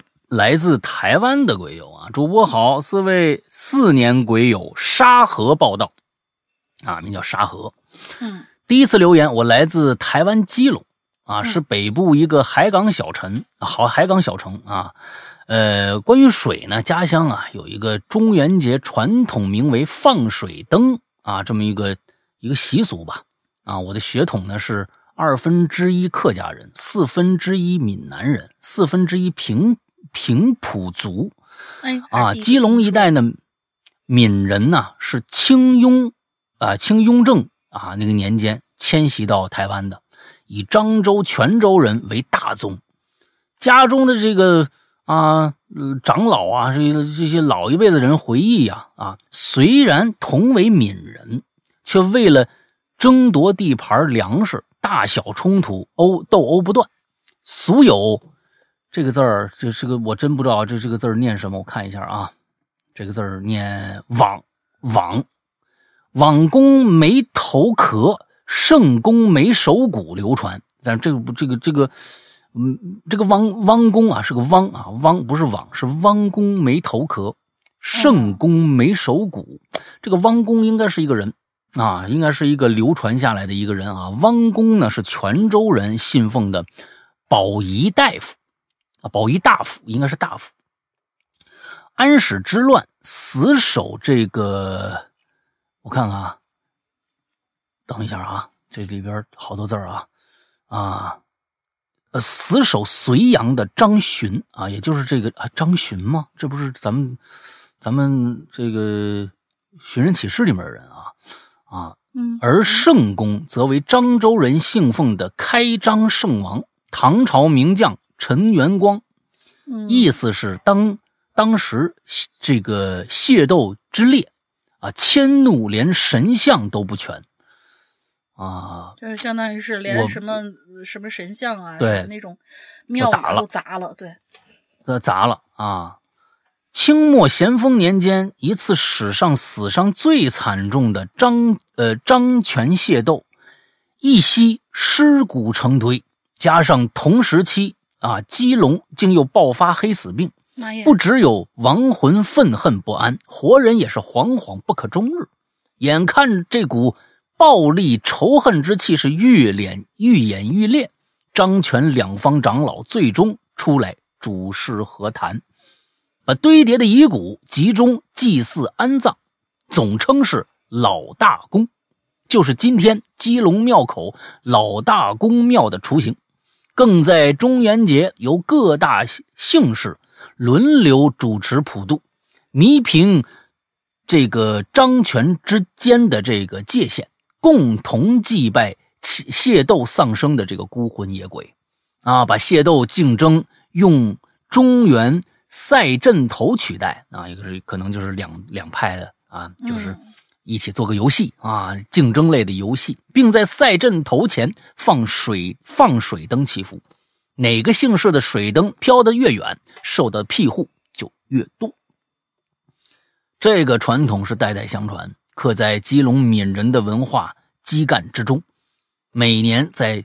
浪涛起伏中，总能看到漆黑海面上火火蛇窜出，吞没水灯，然后渐渐飘远成点点星火的场景，既震撼人心，又有又有一种凄美苍凉的壮烈啊！愿虔诚心意传递到老大公及好兄弟那边，越过彼岸。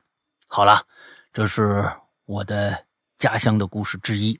不算什么恐怖故事，希望算是有切题啊！非常喜欢两位主播，祝《哈喽怪谈》啊经久不衰，谢谢啊！这里边不愧是我师傅，不愧是我师傅，辛苦辛苦辛苦！因为他整篇全都是，你可能听到有一些就是那个什么，因为他整篇全都是，就这个文体的叙述，其实跟我们日常就是说，呃，普通话的这些区域吧，不是非常一样，而且全篇都是。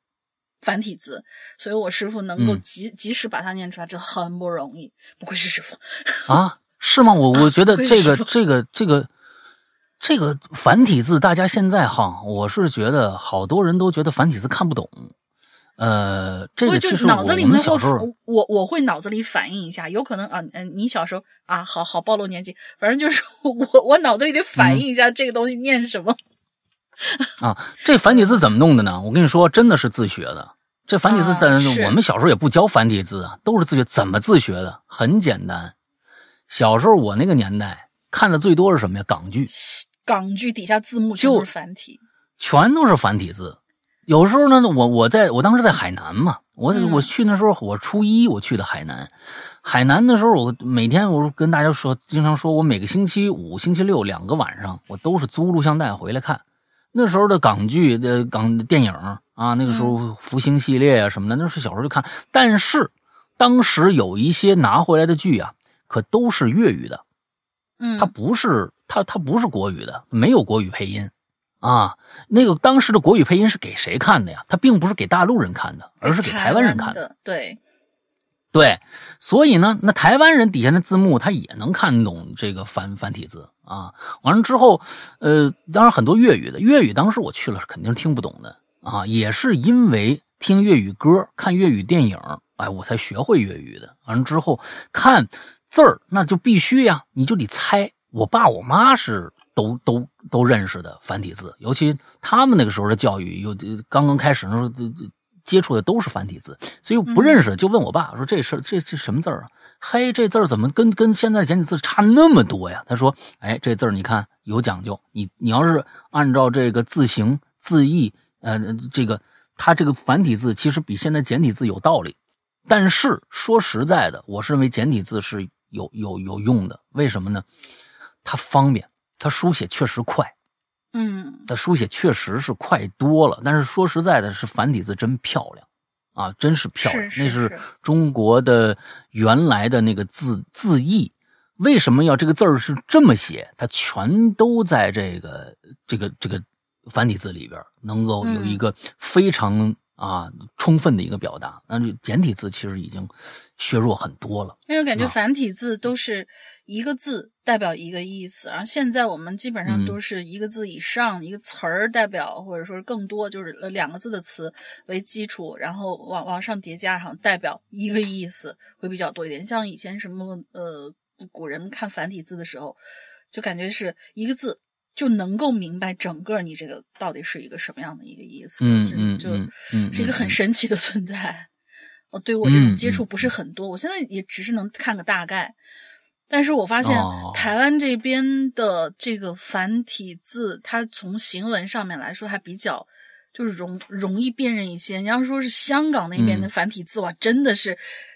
他不但给你打繁体，然后他底下说的就一连串的那些，就啊完全看不懂。那个是两种文法，嗯，那种两种文法，一种是白话文法，另外一种呢就是真正的。你看香港的，比如说是你你说这个金庸啊，金庸还有一些小说家，他们写的东西，他你你是完全能看懂的，就跟咱们国内的写法是一模一样的。嗯，但他还有偏偏有一种更加。其实就是接地气的、更加市井的一种表达方法。其实它就是用粤语的直接的口语化的东西来写出来。你比如说，你各种各样的一些，他就直接用字儿来写出来。那那个字儿可能就有一些土话字儿，你就你就认不出来了，是什么意思？那你你就根本就看不懂了。那因为你只能用粤语发音才能知道这是什么意思。对啊，你你直接读意思是读不出来的。对。两种啊，我是对粤语非常非常好奇啊，希望能够有机会能学一下。嗯，啊，挺好，你你就听粤语歌就行，你听粤语歌，你跟着唱，完了之后，你看那个字的发音，我两张专辑，保证你会，就是以后是什么专辑，你你你你是什么歌，你看着字儿，你就能知道那个音怎么发。其实它的规律非常非常的明显，嗯，而非常非常明显，它并不像是闽南话。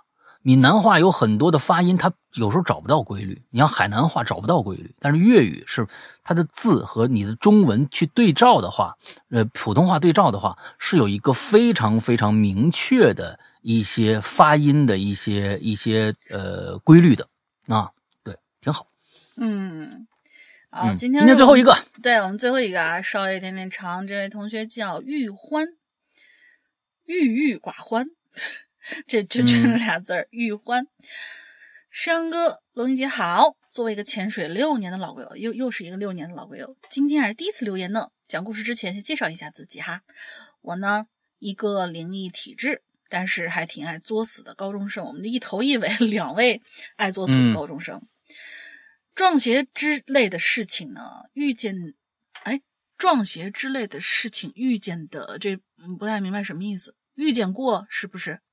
不明白，不，他是撞邪之类的事儿遇见的，而且导致我经常遇。OK OK OK，没看上下文，我的错。嗯，好，也说不通，好像。撞邪之类的事儿遇见的，呃，遇遇见过，而导致我经常遇见一些奇奇怪怪的事儿的原因呢，可能就是在我六岁的时候，把我奶奶呀天天供着的观音像给摔碎了。但是顺嘴一提啊，我这人其实是不信佛的。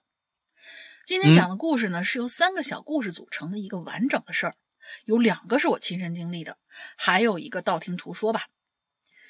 但是我今天复制，哦，插一句啊，我今天复制他这个东西的时候，他只讲了两个事儿，一个长一点，一个短一点。嗯嗯嗯。呃，我不知道他这三件事儿，咱咱们听听看。嗯，第一个故事呢，叫做打油纸伞的女人。说起故乡啊，可能是每个人记忆当中最深处，并且有着最复杂而且丰富情感的地方吧。我的故乡给我的印象呢，就是清幽寂寥，每天傍晚总是有着袅袅的炊烟，那种烟火气。但另外一个方面呢，诡异的事儿也都是在这儿，而且是经常会发生的，零零碎碎的有一些灵异传言，数不胜数。其中最广为人知的一个，就是打着油纸伞的女人这样一件事儿。那大概是我初一的时候，有一次放假回回乡探亲，那个时候中元节刚过，满地堆积着枯黄的落叶、萧瑟的秋风和细针般的秋雨，使空气中弥漫着一一阵的阴凉。去隔壁的邻居家拜访的时候，我发现邻居家和我年纪差不多大的女孩子，不知为什么脸色苍白，而且蜷曲在房间的一个角落里，一个劲儿的发抖。我好奇呀，就问了一下，他家人才告诉我说是这姑娘啊，撞见那个打油纸伞的女人了。在我的家乡，无论是老一辈还是小一辈，听到打油纸伞的女人，都会不由得浑身一凉。据传言，每个月的阴历十五晚上，就会有一个打油纸伞的女人在村子里边勾魂。当一个人走夜路的时候，就会听见隐隐约约的迷离的哭声。就是指那种无法通过哭声辨别哭声方位的感觉，之后就会传出一阵铃铛的声响。当你回头看到一个身穿白衣、打着红色油纸伞的女人，然后就会发生，呃，然后就会发生，哎，然后就会发生，由于这个传言版本不同。啊，又会发生的事情，由于不同的版本传言不同，就各不相同了。说回这个女孩子，中元节那天晚上，这个女孩啊，一个人走夜路，在距离家不远的桥头，就听见了一阵凄凉的哭声，随后就听见了一串，我不知道是不是这样的声音啊，我手边正好有一个铃铛，随后听见了铃铛声，女孩子胆子很小啊。不敢回头，便加快了回家的脚步。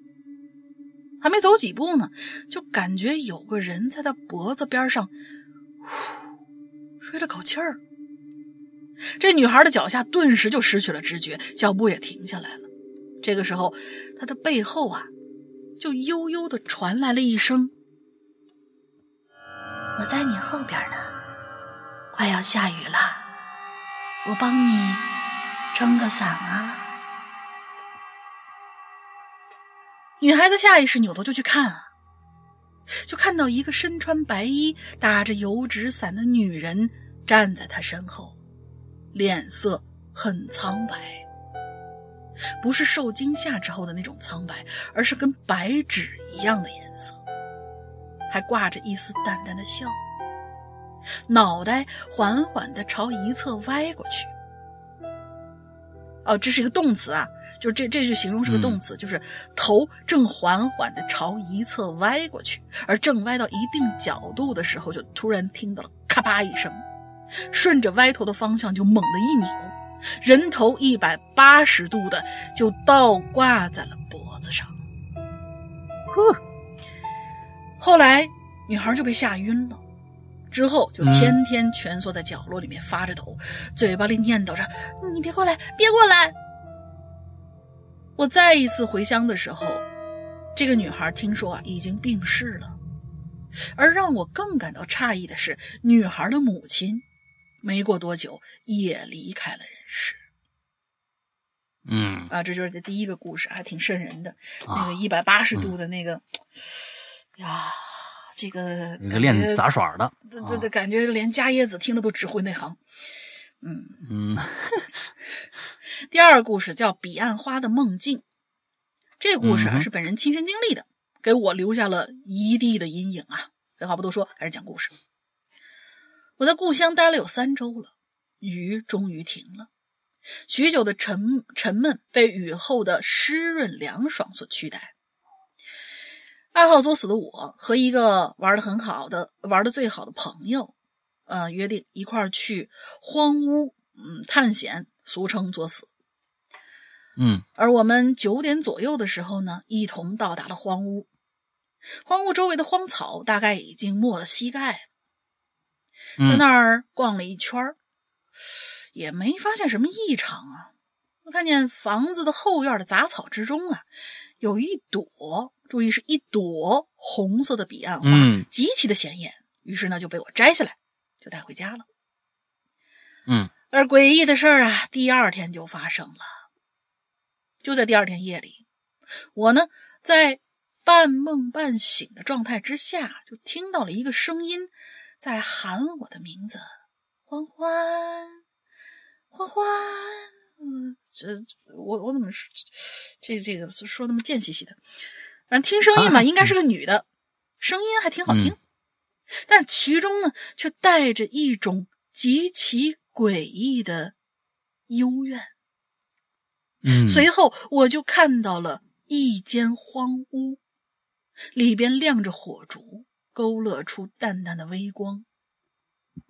我也不知道为什么，就朝那个屋子走进去了。而进门之后，映入我眼前的就是一个穿着红色汉服的女子，吊在房间的电灯杆上。那个女子抬起了头，对着我诡异的一笑，之后我就被。惊醒了，好了，因为呃，对对对，是梦到的，是梦到的啊。我由于字数限制啊，第一个故事、第二个故事的坑只能下次填了。呃，你你最好把第三个故事也写上，嗯。好，祝《哈喽怪谈》收听长虹，山哥越来越帅，龙鳞越来越嗯。还好的，这是我们这一期啊年前最后一期榴莲的全部内容，在这里边，我们依然要提示大家，嗯。在我们的三十的当天晚上，嗯，我们将会放出，我们将会放出中元节鬼王大赛的一个录音剪辑，啊，里面并不是所有参赛者的这个录音，我们会抽出里面的几个故事的精华。放在我们当晚的三年三十的当晚的这样的一个节目当中，呃，为大家如果觉得这个春晚实在太无聊了，那么 OK，在三十那天晚上，你还有一个绝对令你难忘的一个鬼王大赛的一个实况。当然，鬼王大赛为什么叫被被被称为鬼王大赛，就是说明这里边所有的故事都非常非常的牛叉。我们将会。呃，这个精选出一些比较好的，这个时长我估计也会比较长的这么一个一个精选集吧，放在大年三十晚上放出，大家注意一下收听，好吧？这是跟大家最后要说的呃一点儿。那个在咱们嗯这个春节过后，我们也将迎来会员专区的一些全新故事的到来啊，比如说馆系列的。钟表馆开开始正式的更新了，有很多人说《咒怨》第二季什么时候来呀？今年在第四季度会放出，而今年我们也将会，呃，有这个《鬼影人间》的呃第十一季啊，第十一季的故事内容是什么？现在我们保一个密啊，说不定会震撼到大家。呃，我还在整稿当中。啊，我们我想把这个第十一季搞得特殊一些，嗯，是一些让大家平时可能在其他的一些故事里面，恐怖故事里面得不到的一些恐怖的感觉的一些故事，奉献给大家，在《鬼影人间》第十一季里边。啊，那当然呢，回来以后我们还会有这个直播啊，这个大玲玲开了一个新的直播啊，是讲这个。嗯，异闻录的啊，每天晚上一一个故事啊，两个故事这样。呃，他的直播是这样的，而我的故事呢，接着咱们的末班车第三季开始，所以年后会有更多的呃非常丰富的节目内容在我们的会员专区啊奉献给大家。那么会员是怎么个意思呢？其实我们每一期节目都有，在这儿也不不不用跟大家说过多的了，也就是我们会员。呃，是在我们的 A P P 里边的，大家要去下载一下我们自己的 A P P，叫做《鬼影人间》，还是老名字《鬼影人间》。以后以后呢，呃，你下载以后在里边购买会员就 O K 了。具体遇到什么样的问题啊，遇到什么样的呃一些解决不了的，请加一个绿色图标的一个大家基本人人都有的一个这样的一个啊交流的这么一个软件。嗯，大家都知道我说的是什么吧？啊啊，这个我们现在很隐晦，因为说那个那俩字儿的话，这节目上不去，也不知道为什么啊。这个竞争已经到达这样如此残酷的一个一个阶段了吗？不知道啊。哎，绿色图标啊的一个人人都有的啊的这么一个啊这个这个社交的这么一个软件啊，都用啊，又能打电话啊，又能收收各种各样的嗯这个音乐呀、视频呐、什么各种，哎，你都知道了吧？啊，哎，加一个加一个号啊，哼 像我们这么说，真是嗯，跟这做贼一样，加一个号，名字叫做“鬼影会员全拼”。鬼影会员全拼，请加这个号啊。遇如果遇到什么样的问题，请加这个号来解决啊。完了之后，这个我们的英子会为你们热情的服务啊，嗯、包括购买，包括呃里边出现了一些什么样的 bug，或者是呃收听不了，都可以加这个号来去呃解决这些问题。但是请记住了，这个如果你不是购买会员的话，那么，呃，这个号可能就不服务了，因为这个只为会员服务。这个号，好吧？嗯，啊，这大概就是我们最后要跟大家说的。在节目的最后的最后呢，祝大家牛年大吉大利，开开心心过一年。大林有什么想说的？进群密码。哦，对，进群密码，给我来个进群密码 啊！嗯进群密码，那就来一个我们自己的动漫民族英雄。对，是谁？今天跟那个龟龟是吧？谈了个恋爱，嗯，还挺啊，还挺凄美的。对，那个动漫人，呃，那那那位超级英雄名字叫啥？三个字儿，谁都知道啊，啊真的是，嗯，啊，对对对对，OK，那么今天节目到这儿结束，祝大家这一周快乐开心，拜拜。拜拜。